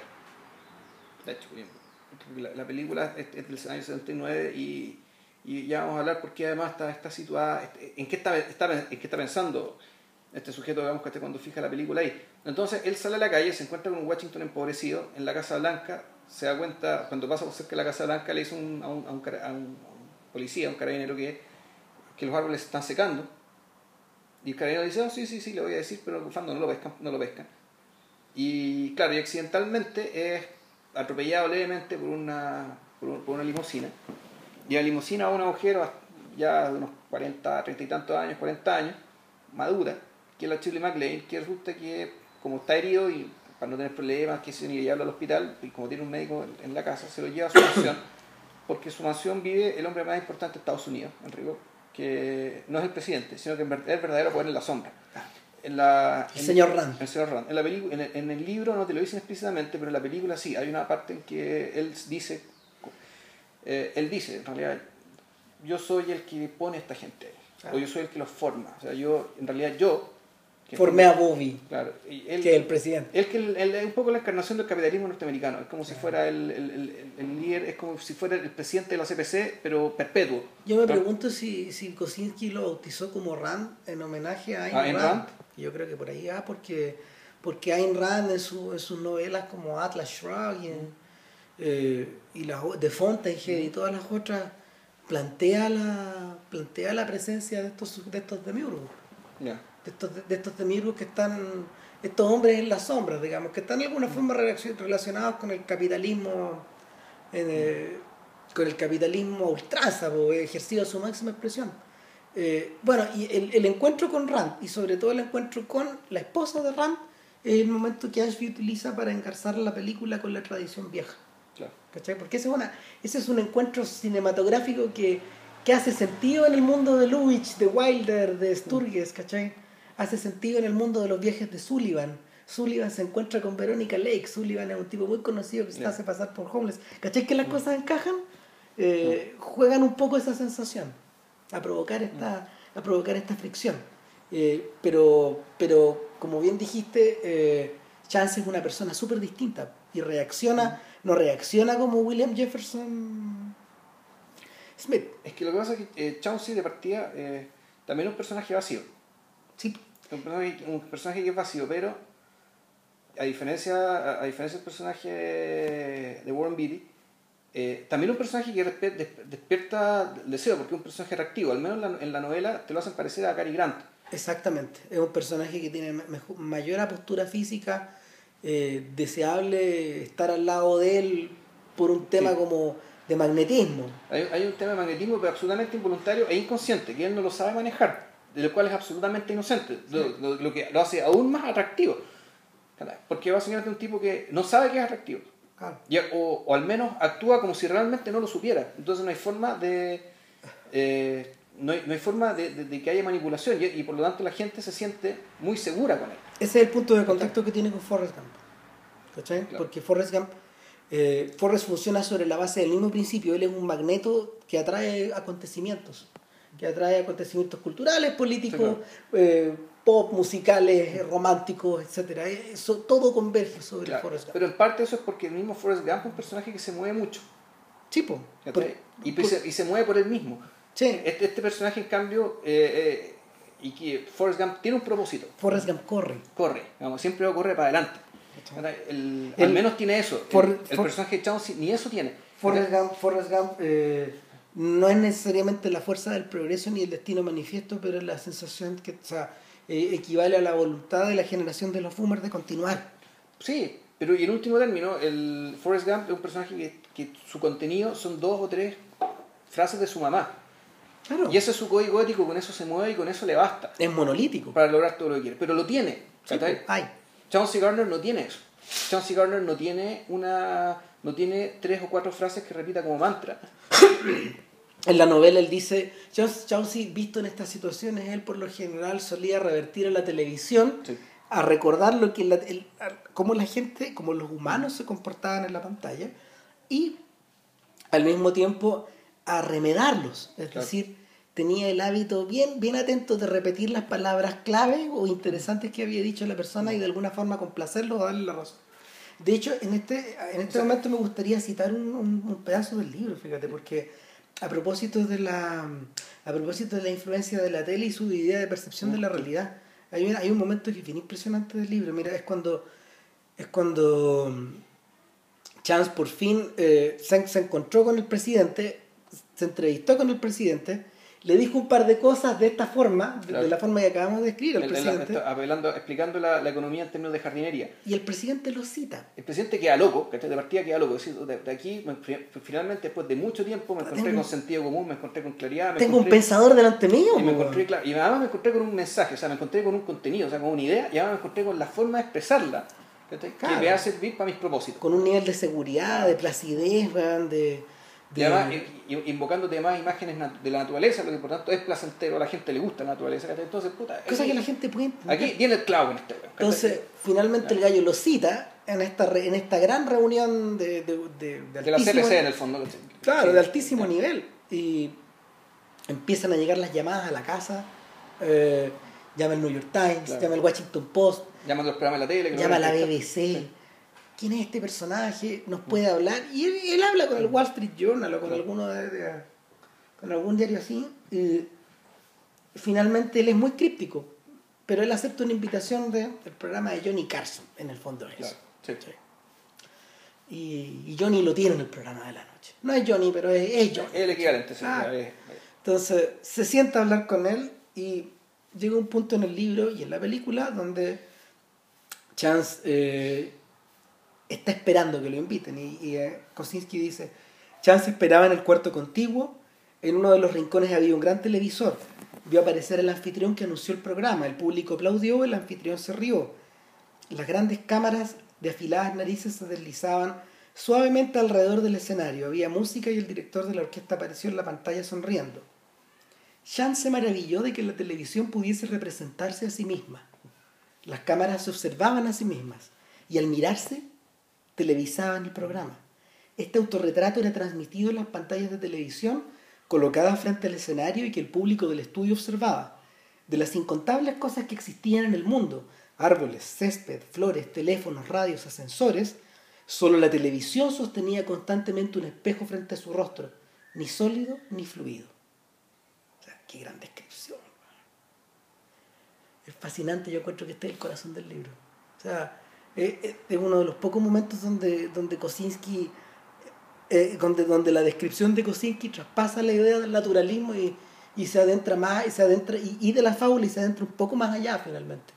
Eh, el- la idea, o sea, de hecho, más, más adelante dice, eh, de cara a las cámaras y al público, ahora apenas visible en el trasfondo del estudio, Chance abandonó los acontecimientos. Ninguna forma de pensamiento subsistía de él. Aunque comprometido por la situación, se sentía al mismo tiempo totalmente ajeno a ella.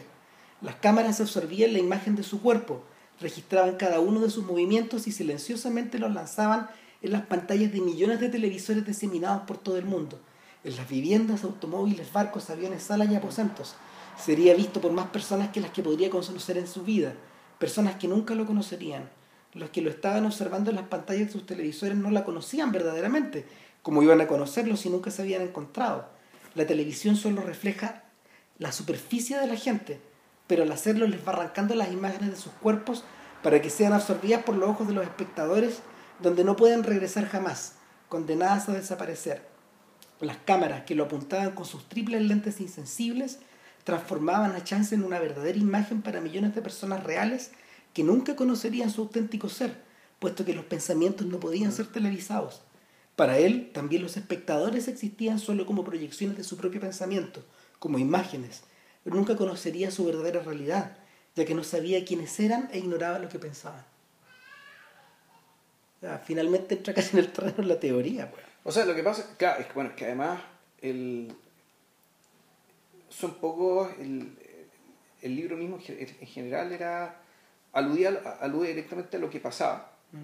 Eh, dentro de todo, la mirada, la mirada de Chauncey, o sea, no es que no, es que no el libro se basara tanto en la mirada de Chauncey, pero claro, efectivamente tiene unos momentos en que básicamente el, el narrador se toma una licencia. Claro. Porque eh, todo ese tipo de reflexiones después no lo... No, no lo Él no vuelve no sobre vuelve eso. a hacer eso. Pero, Ni sobre el tema. pero quien la expresa de manera magistral es Sellers, pues. Sí, y, y la misma película. tú- tú- a mí me gustó mucho cómo resolvió el tema de, de que la entrevista para para que porque claro cuál es el tema este tipo siempre está la, la peli juega con la idea de que bueno este un poco aunque él no lo quiera él es un impostor él lo sabe Él lo sabe. no él no lo sabe él no sabe Al principio no. Yo tengo una idea y tenemos una diferencia, pero bueno. pero que- claro, al menos en ese momento yo creo que él es un impostor, aunque él no lo sabe. Y por lo tanto, en ese, en ese tipo de, de contexto, que está ahí, el, el suspenso de la película está en, bueno, ¿Cuándo lo van a descubrir? ¿Cuándo lo van a descubrir? ¿Y qué costo va a sufrir? Es un problema parecido al que tiene John Doe en la película de Sí, Capra. de, O sea, de la que hablamos acá. Claro, y él, él se sabe impostor, él Sí. se sabe que le está cagando, él se arranca. Sí, La gente sigue creyendo en él. sí. Entonces, finalmente la ilusión, la ilusión de John Doe es total. Y ese, ese es la, ese es el vértigo que la película alcanza y ese es el peligro en la que se sume. Claro. O sea, lo que, lo que hablamos del peligro del populismo. Aquí es un poco distinto, porque de partida, efectivamente, la relación está mediada. Sí. Porque está la tele. La tele, por de por medio. En la época de John Doe no estaba la tele. Que se observa a sí misma. Claro, y en cambio en Joe Doe primero fue la- una columna de un diario, fueron las palabras impresas y después fuera su presencia. Claro. Y, es, y eso además era lo que hacía más insostenible. Mm. Ahora, en la medida que esta cuestión, esto fu- funciona sobre la base, o mejor dicho, más que funcione, te lleva al suspenso de cuándo lo van a desenmascarar. La forma en que la película resuelve este episodio de televisión es muy simple. Sí. Empieza la entrevista y después no es que pase la entrevista, sino que lo ves al tipo ya mirando la tele en el auto de vuelta. Es decir, la entrevista, viéndose a sí mismo. la, la entrevista ya resultó, salió todo bien, aparentemente. Él está muy tranquilo. Vemos pedazos de la entrevista. Claro, vemos la- y, y claro, vemos por primera vez el espectáculo de él viéndose a sí mismo. Claro. Estando complacido, pero en un momento luego te das cuenta de que la expresión de su rostro parece no haber nada más y luego se cambia de canal. Claro. Y él empieza a ver otra cosa. Mientras la gente lo sigue Es que, ¿para qué? Si además ya sabe lo que pasó. Claro. Porque dentro de él estuvo ahí. Entonces, ahora, el, para, para mí el centro, el centro de la película y el libro no tiene que ver tanto con eso. Para mí esto es una digresión importante respecto, claro, de la, de la entre comillas, omnipotencia digamos, de la televisión como ente socializador. Eh, eh, también como medio, como medio que acerca, pero que a la vez también te, te- que- te acerca, pero con distancia. Con distancia que más o menos ya mencionamos. Pero a mí lo realmente que me, me parece fascinante que el comentario y lo que realmente está hablando Kosinski y sobre todo, eh, sobre todo Ashby, es, el, es la personalidad que atrae a la gente. ¿cachai? Que efectivamente hay un atractivo físico. ¿cachai? En el caso de Sellers es discutible, pues Sellers es un tipo feo, tampoco es un galán. Sí, pero es que, está- es que Seller está puesto ahí por otra razón. Él está puesto, yo creo que él está puesto ahí porque eh, él es una persona lo suficientemente perturbada, ¿cachai? lo suficientemente de una persona, personalidad lo suficientemente dañada eh, e indefinida eh, como para interpretar eh, este personaje. Yo iría, lograr- yo iría más lejos, porque cuando tú lo observáis físicamente, pensáis en Ralph Richardson y pensáis en Alex Guinness. Ya, lo- en esos tipos humanos. Eso está haciendo Sellers. ya. Eh, sobre todo en Alex Guinness. ¿A qué me refiero? Sellers creció en un mundo donde Alex Guinness hacía nueve papeles en Sí. una película, ¿cachai? Era, era Dios. sí. Eh, no, no, no, pero no solo era Dios, era nadie al Sí. mismo tiempo. No había rostro detrás. Uno de los, uno de las ¿cómo se llama? Una de las marcas de fábrica de Guinness es que el hombre, es el hombre no posee cara, no posee rostro, él es todos los rostros, él es ninguno. Eh, él es el hombre del traje blanco, po, weón. ¿Cachai? No. El, yo creo que por eso en parte está ahí. Es, es- es- o Es, sea, es un caso bien raro. Incluso los teóricos de la actuación deberían agarrar el caso de Guinness y un caso que es parecido pero distinto que el de Toñasi, que ya es que el rostro que desaparece. ¿Cachai? Por, Sí. ser un, por ser un rostro tan nada. ¿cachai? Que por ser tan común y silvestre. Por po. ser una cara tan como silvestre que efectivamente que tú decís, "Bueno, este era Toñasi.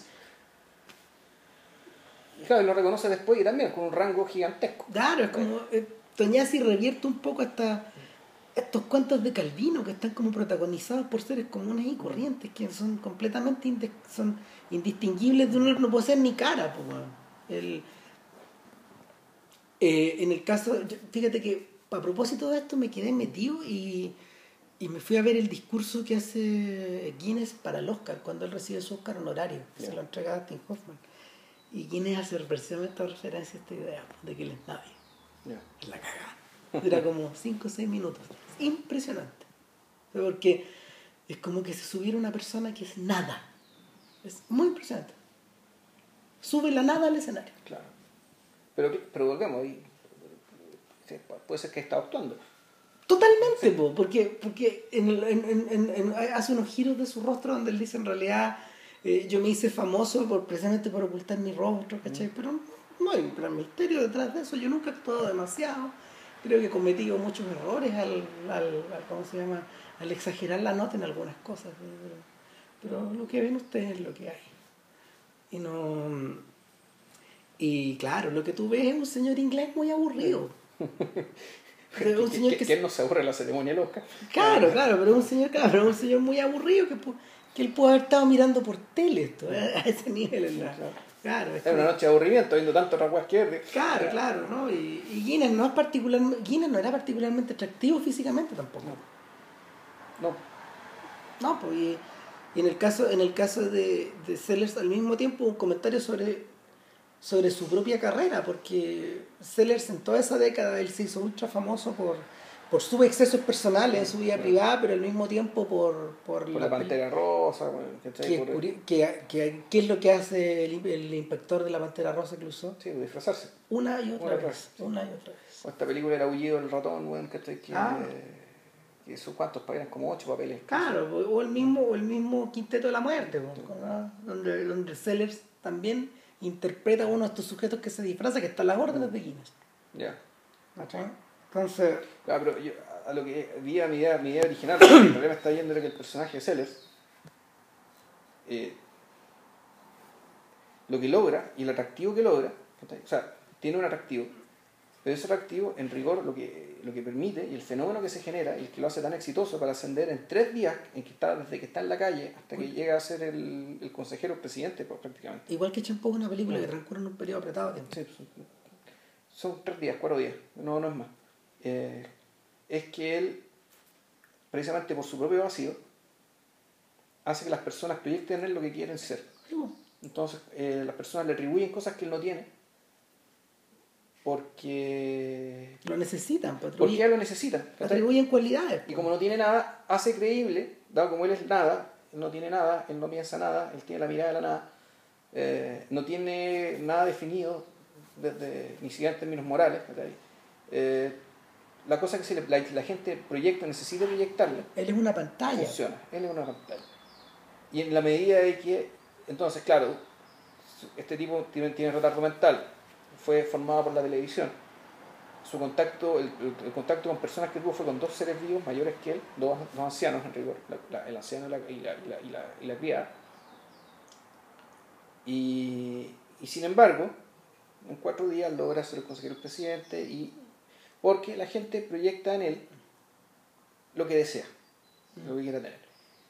Y sin embargo, eh, el personaje es inocente, pero como tiene que recurrir a la televisión y a, su recuerdo de la televisión, a este, a este guion sin patas ni cabeza que ha sido el mundo, que le ha dado el mundo, que es la televisión, en cierto sentido es un actor. Está representando permanentemente. no, sé si que esté representando, pero está leyendo al menos un guion que le permite salvar la situación. Porque él siempre está corriendo para salvar la situación en, en, ese minuto.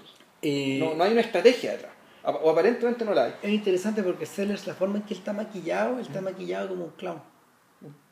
la base que le echan lo, lo, lo, palidece de alguna manera. Bueno, es que esperaba que lo validezcan porque él no salía a la calle, salía muy poco, solamente al, jardín. Y, hay otro detalle, digamos, está vestido de forma anticuada. Sí.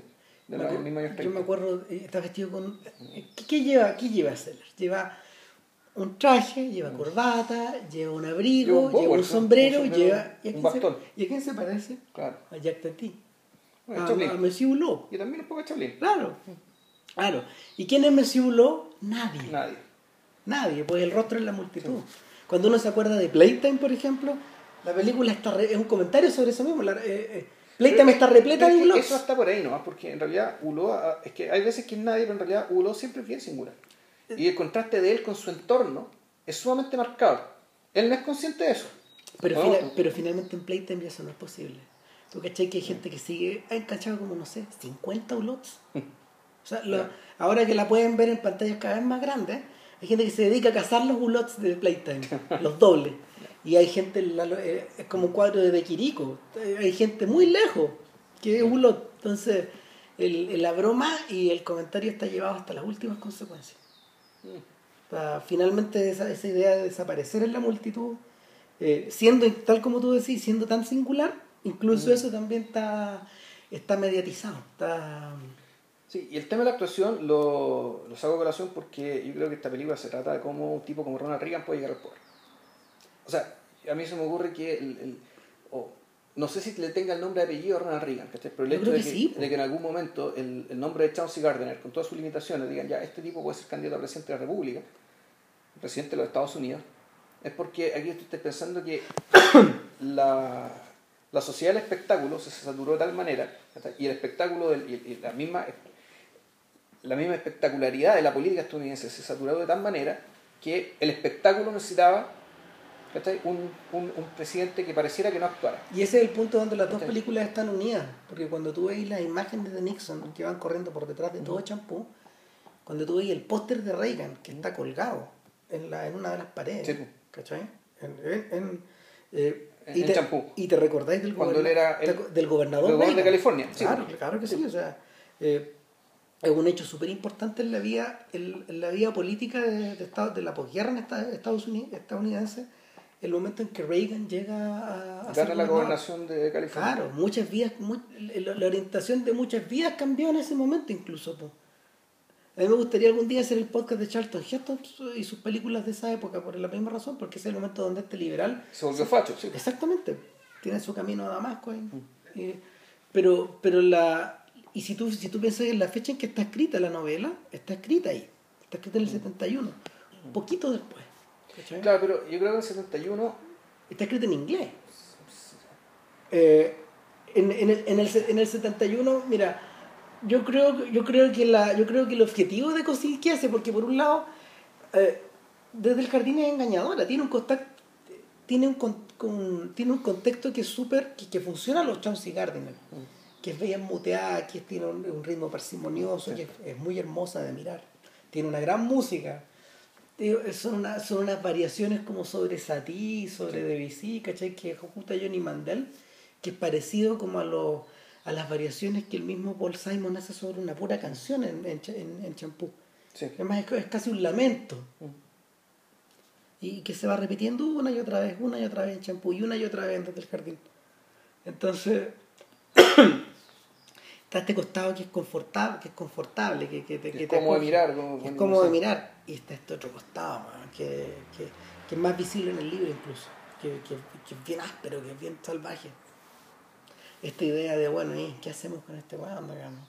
Y en, en- en la, en la Cuando, película- cuando él se convierte en objeto de atracción sexual, ¿cachai? Cuando Claro. la- se lo quiere jorear la, se lo quiere jorear la esposa de Ra.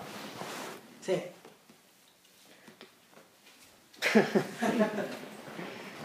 Sí, a ver, el. La. El elemento de la atracción sexual que genera Gardner también eh, es, es- bien complicado porque un personaje, volvemos, la, como un personaje inocente, aparentemente inocente, eh, es muy desagra- desagradable, desagradable de mirar porque la gente que hace avances hacia él es un poco, es como en el fondo, es, es querer abusar de un niño, ¿no? Eh, es como abusar de un niño, solo que este niño no sabe que es un niño, tampoco. Entonces, la, la escena, en, tanto en, un lado como en otro, termina de una manera eh, que es satisfactoria para el adulto, pero precisamente porque el adulto cree que le proyecta al niño que es correspondido. Aun cuando no pasa una relación sexual típica, sino que pasa la cosa pasa de otra manera, el- en eso también se hace evidente el, que Gardiner también en este plano atrae sobre sí las proyecciones, los deseos y las necesidades de las personas. Y, y por lo tanto, claro, termina siendo termina siendo un, un personaje con el que la gente siempre quiere estar. En la película, eh, esos avances, de hecho, el hétero y el gay eh, están solucionados de manera cómica, de alguna forma, pero la, el libro es mucho más puntual, Sí. tal como tú decías. O sea, en el costado del libro, la, eh, eh, al- al- hacia el costado del libro está un poco explícito el verdadero propósito de la fábula de Kosinski. O sea, esta idea de la proyección. Eh, Claro, que- de la proyección y que termina y cómo, pero claro, pero la proyección pensando y, y siempre en, en, en ambas en ambas horas eh, como instrumento político, sí, po, ¿cachai? como arma. como arma. En último, en, en último término es un arma. Sí, eh, en ese sentido, la cabe también al revés de lo que ocurre en Forrest Gump, donde hay una progresiva reafirmación de las características del Sí. personaje y de lo que éste representa en el contexto del país, para el contexto de su generación, para el contexto de, de, de los, de, de los secundarios de la historia. Es que claro, el, el Forrest Gump es mucho más fuerte porque en el fondo lo que dice los valores de Forrest Gump son universales, y son perpetuos, tienen validez total. Claro, Porque eh, pasan 40 años, no sé cuántos años pasan, y, y, los, y Forrest Gump siempre triunfa. Es un comentario, por bien. ejemplo, a lo que, a lo que teóricos de, no sé, de las ciencias políticas, gente- estos tipos hablan del, del credo americano. American Creed. Eh, eh, eso está visto, a ver, eso es visto desde el lado, eso es visto como se llama desde el lado, desde el lado conservador, pero Mm. si lo dais vuelta para el mundo de, no sé, para el mundo de esta gente que se, que, de- el de los boomers, de los boomers de izquierda, estos tipos que en el fondo creyeron en el valor de esta, Sí. de esta generación, creyeron en el poder de las flores, que en los Beatles, en John Lennon, en toda esta weá también piensan de esa Sí. forma, ¿cachai? Está todo empaquetado, po. Incluso esto no podría decir, claro, Forrest Gump logra algo que es bien improbable, que logra un consenso valórico entre la izquierda y la derecha. Sí, po. O sea, y en, e- y en ese sentido tú puedes decir también, Forrest Gump, a diferencia del vacío total, te encuentra cierto contenido, al menos cierta estética o cierta o incluso cierta emocionalidad, hacia la cual tanto desde la izquierda como la derecha se pueden proyectar cosas. No es casual que Forrest Gump haya sido estrenada en la era de Clinton. No. donde se donde donde en el fondo esto, este tipo buscaba conscientemente una serie como una especie una suerte como de concordia Ahora, pero ojo, eso tiene el doble filo, porque también Sí, po. son estas películas que pueden ser también atacadas desde los dos lados. Es decir, ¿qué puedes decir? O sea, esto es una película de derecha, o puedes decir, no, esto es una película, esto más de izquierda, esto es una película excesivamente progre, y, y podéis decirlo por, por, por razones, por distintas razones. qué es lo que ocurrió qué es lo que ocurrió precisamente en, en cómo se llama ¿Con el jardín? No cuando cuando se estrenó ¿Con la Forrest? Gump cuando Ah. se estrenó Forrest Gump también estaba pensando de la forma en que de la forma en que se leyeron las fábulas de Capra digamos y de la manera en que tú podías enfrentarlas ahora el mismo Capra cambió la cambió el cambió el foco cuando él hace su película sobre la tele que es State of the Nation que también es una fábula bien siniestra porque está dado vuelta la, la ahí son los productores de la tele son los que van moviendo la. Spencer Tracy pero pero finalmente finalmente la, la conclusión de la conclusión de la historia es más misteriosa todavía la conclusión de, del jardín porque O finalmente sea, en la película.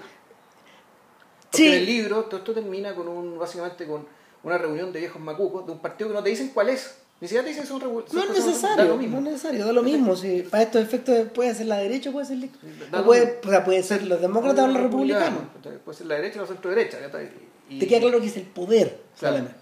Claro, el establishment, ¿cachai? Viejos blancos, millonarios, ¿cachai? Que están ahí ellos resolviendo ya, bueno, ¿a quién llevamos? Así, tal cual, ¿a quién llevamos?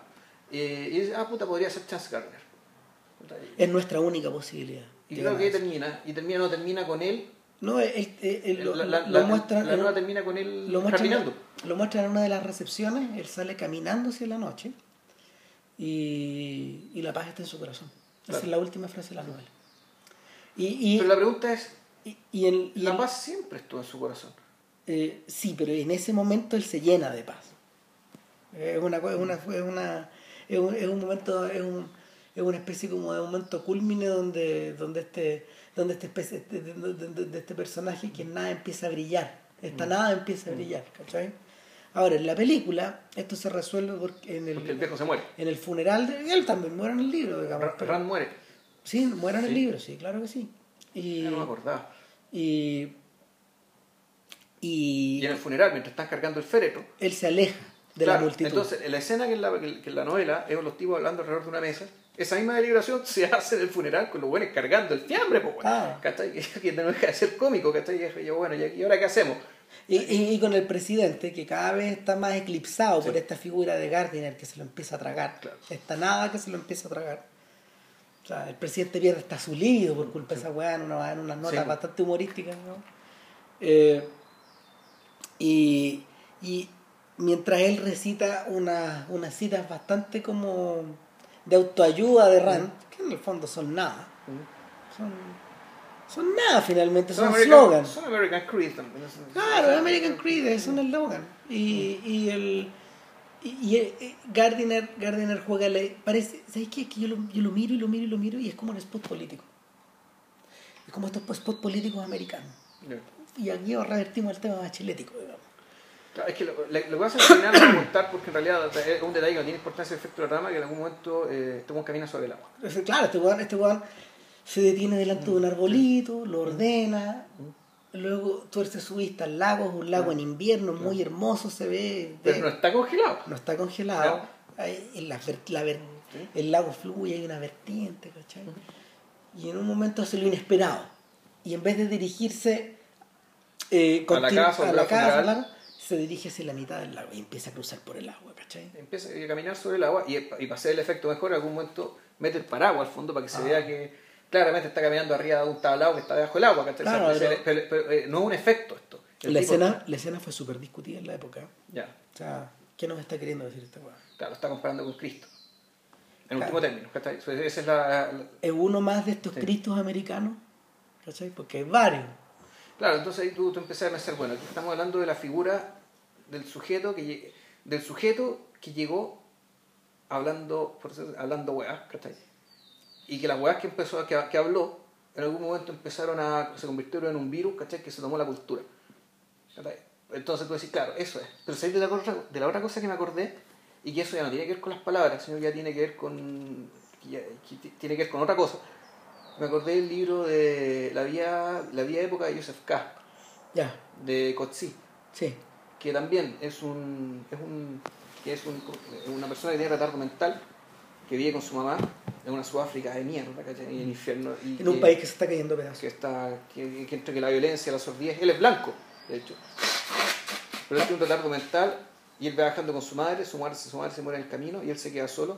Y en el proceso de quedarse solo y empezar a involucrarse con la naturaleza, él empieza a adquirir una comunión con su entorno, pero, pero no, no amable en términos hippie, en el término hippie, digamos, de que ah, ya se hace uno con la naturaleza, o, o o o- como, o como el personaje Kosinski, ¿cachai? que Ah. entiende los códigos ¿cachai? de cómo se mueven los siglos y tal, tal. No, él es un personaje que empieza a absorber, también por su nada intelectual, empieza a absorber todo lo que hay en el entorno, digamos, todo el horror, toda la violencia, la crueldad, la belleza, todo lo terrible. y Se él- convierte en un catalizador. que se convierte, no, es que es, es más fuerte, Es más que, heavy es más heavy, más heavy que eso, porque eh, es un personaje que, que en algún momento parece que él contiene a todo el mundo, ¿cachai?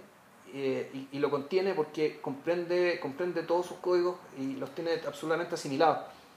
Entonces, este personaje, con- desde el retardo, desde la soledad, se apropia del mundo.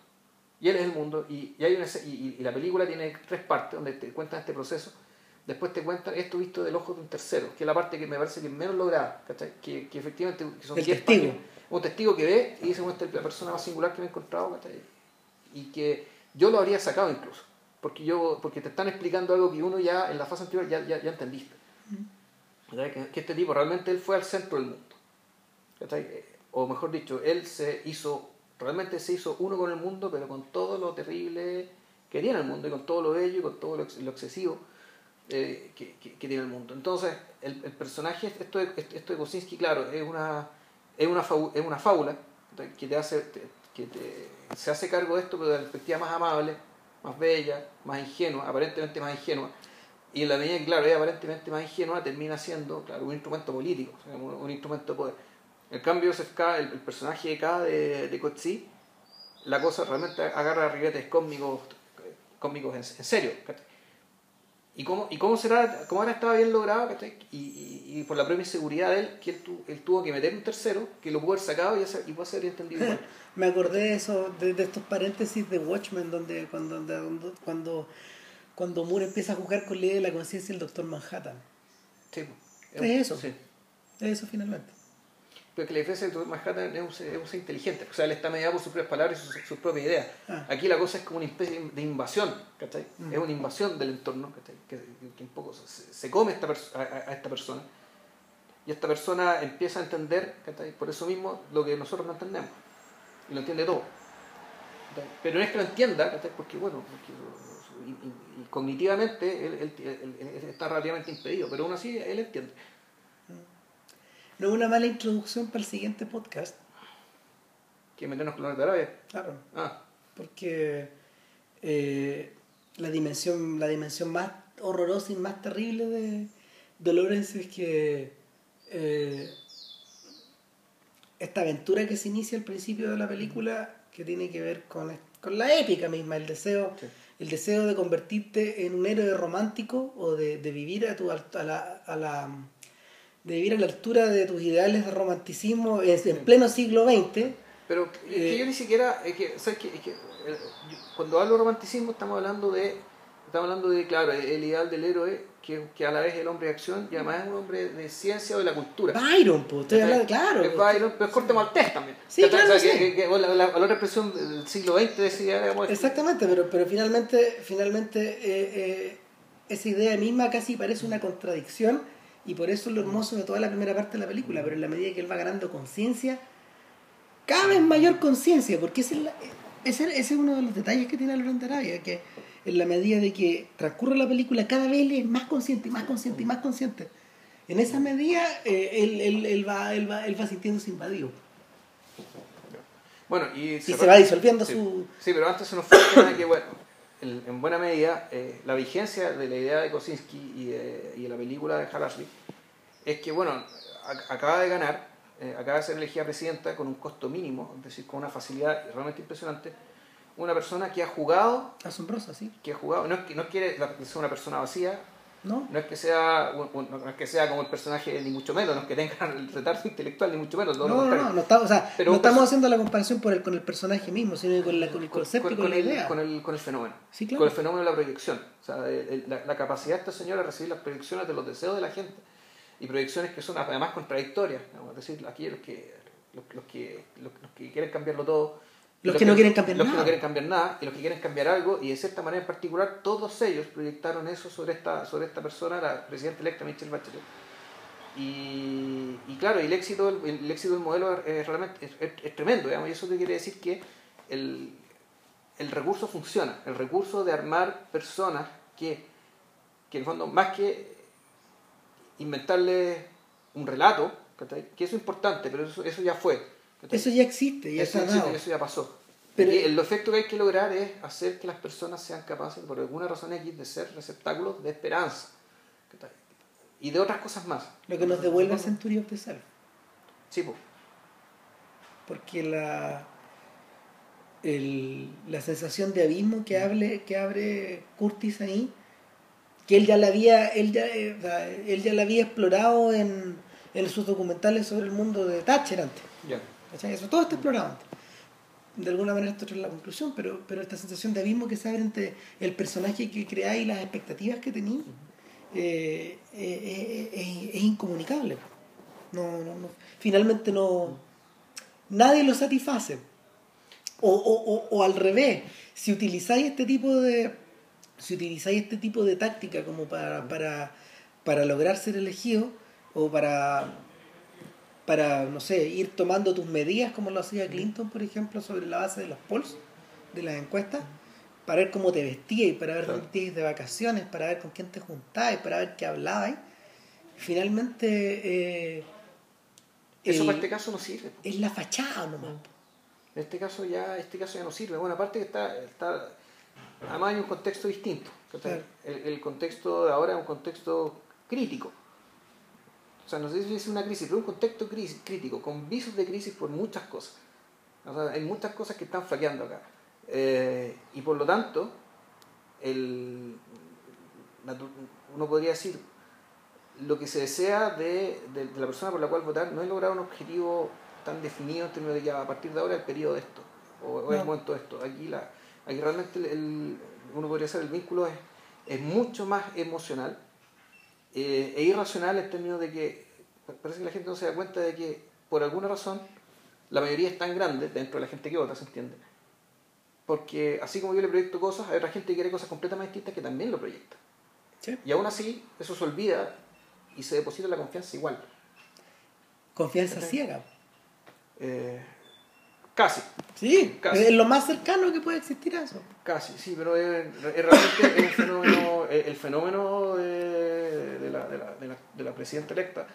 Creo que algo que no se veía desde, o sea, un, un político más viejo, un, un un amigo nuestro, digamos, un compañero de nuestra universidad me contó que habló con un político muy viejo, no me acuerdo cuál, y él decía que el fenómeno de Bachelet solo es comparable con el de Ibáñez del Campo. Ibáñez del Campo tenía un nivel de carisma así, de manejo así con, los, con, lo- con, con, con, con la gente y un poco también la capacidad de que la gente proyecte en él ciertas cosas. Que no tenía ni Frey ni Allende, que ellos hablan desde otro lugar. Ellos hablaban, de, sobre todo Frei Padre, sobre todo, que Frei Padre hablaba desde una personalidad, Allende hablaba desde una personalidad, de ciertas características sumamente definidas. Incluso Pinochet lo hacía. Sí, ¿cachai? sí. Es que Pinochet también, Pinochet está apoyado por una institución. O sea, Claro. Pinochet es parte de una institución, por lo No, tanto pero- es, es pero- todo el paquete. Estoy de acuerdo, pero en Sí. algún momento la figura se separa y, se, y Sí. empieza esta suerte de culto, ¿cachai?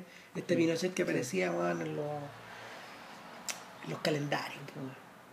Claro. Ese, ese tipo de personas, ¿cachai? Pero, pero el, no, en, el, en el caso de Bachelet es una... El alimento es mucho más radical ahí. El alimento que te están dando. Eh, bueno, eso yo creo que. ¿Cuánto he hecho? Nada, pero, pero lo merecía. Además es especial Navi- es el especial de Navidad. Son navideños, claro. Para el regalito llevamos Nada. 40 minutos más de lata respecto al promedio. de No, pero podcast, es lo que hay. Pues además eran dos películas. Son películas bastante interesantes. Sí, y además el hombre tenía una obra también aparte, digamos que por la que Ah. también hablábamos, entonces bueno, si se alargó mucho, lo lamentamos. Grande Al Ashby. Échenle una mirada a sus películas. Ahora, ¿qué le pasó después? ¿Por qué las películas? ¿Por qué? ¿Qué pasó? ¿Por qué? Uh. Nada, pues, su como- última película decente cuando era hecho precisamente ahora sí. Es desde el jardín, claro. Lo ¿Y que, después pasa es qué que, pasó? Lo que pasa es que eh, al interior de estos gallos también late la semilla de la autodestrucción. Y, y Al Ashby era, Al Ashby era un consumidor pasivo de marihuana, pero al mismo tiempo de otras drogas, ¿cachai? Era un poquito como un poquito como Willie Nelson, pero también le hacía la coca y otras cosas más fuertes. Entonces, finalmente las idas y, y, y venidas de, del personaje en este mundo hollywoodense lo quebrantaron. Y Ah. Claro, y, y el mismo, el O sea, mismo por el vino me quedé sin pena. Claro, eh, ahí donde ahí donde Robert Altman fue un hueso más duro de roer y se largó a hacer horas de teatro filmadas, Al Ashby no encontró muchas puertas de salida porque finalmente era una persona hiper respetada, pero cuyos hábitos estaban totalmente desquiciados. No, claro, y a veces lo pensáis bien. Ya el Estados, el Estados Unidos de los 80 era otra cosa. Se eh, iba, iba, iba a venir en otra cosa. Claro, de hecho, él, él- el, el cambio más visible él, él es, que él es responsable de Let's Spend the Night Together, la película más extraña en la carrera de los Rolling Stones, que, que es, una, es una película donde los Stones abrazan por primera vez su realidad de banda de estadio, ¿cachai? Ya, Es, es el antónimo de Jimmy Shelter. O sea, es, una, es el mismo tipo de público, pero 10 años después, pero aquí, aquí hay circo, aquí hay pan y circo, y- y- pero no hay alma. Y es lo mismo que le falta a todas las películas de Ashby después. Hay visos de cosas, pero, pero hay el combate que se daba en la vida real, como tal como le ocurre a Sam Peckinpah. Ellos fueron víctimas del mismo tipo de droga, ya. la coca y el alcohol y todo eso, eh, y de, de ese mismo tipo de disolución mental, digamos. No hay espacio para ellos en el, en el mundo, del- en el Hollywood de los 80, ni en el, ni en el mundo del espectáculo, de esa forma. ya. Por más que todos sus contactos y la gente que los quería les daba oportunidades, les daba oportunidades. Es, bien, es, bien, es bien tremendo. Qué triste. Es muy triste, sí. Y nada, pues, eh, pero quedan las películas. Ahora ¿no? sí que cerramos. Sí. Eh, Sí, pásenlo. Yo creo que este, este- este lo van a tener que escuchar en, en varias partes, así que van a tener sí. entretención por un rato. Bueno, resistan, eso es lo que voy a decir. Re- re- resistan. sí, no va, a haber, no a haber podcast la próxima semana porque el señor Vilche va yo yo creo que ya el otro fin de semana. estaríamos estaría esperando de Arabia. sí, ahí saludo a nuestro amigo Marco que, que lo pidió carecidamente. pues. ¿Ah, sí? Sí, dijo, ah, Aparte se nos murió tu culpa, entonces Claro. es como el momento de hacerlo. Digámoslo, Ah, si no, no, me deja el caballero. no, Marco dijo, corten el hueveo, si se murió tú, ¿cómo no van a hacerlo en Arabia? bueno, ahí tenéis. Ya, Ya. Nos, nos vemos, cuídense. Cuídense. Chau. chao. chao.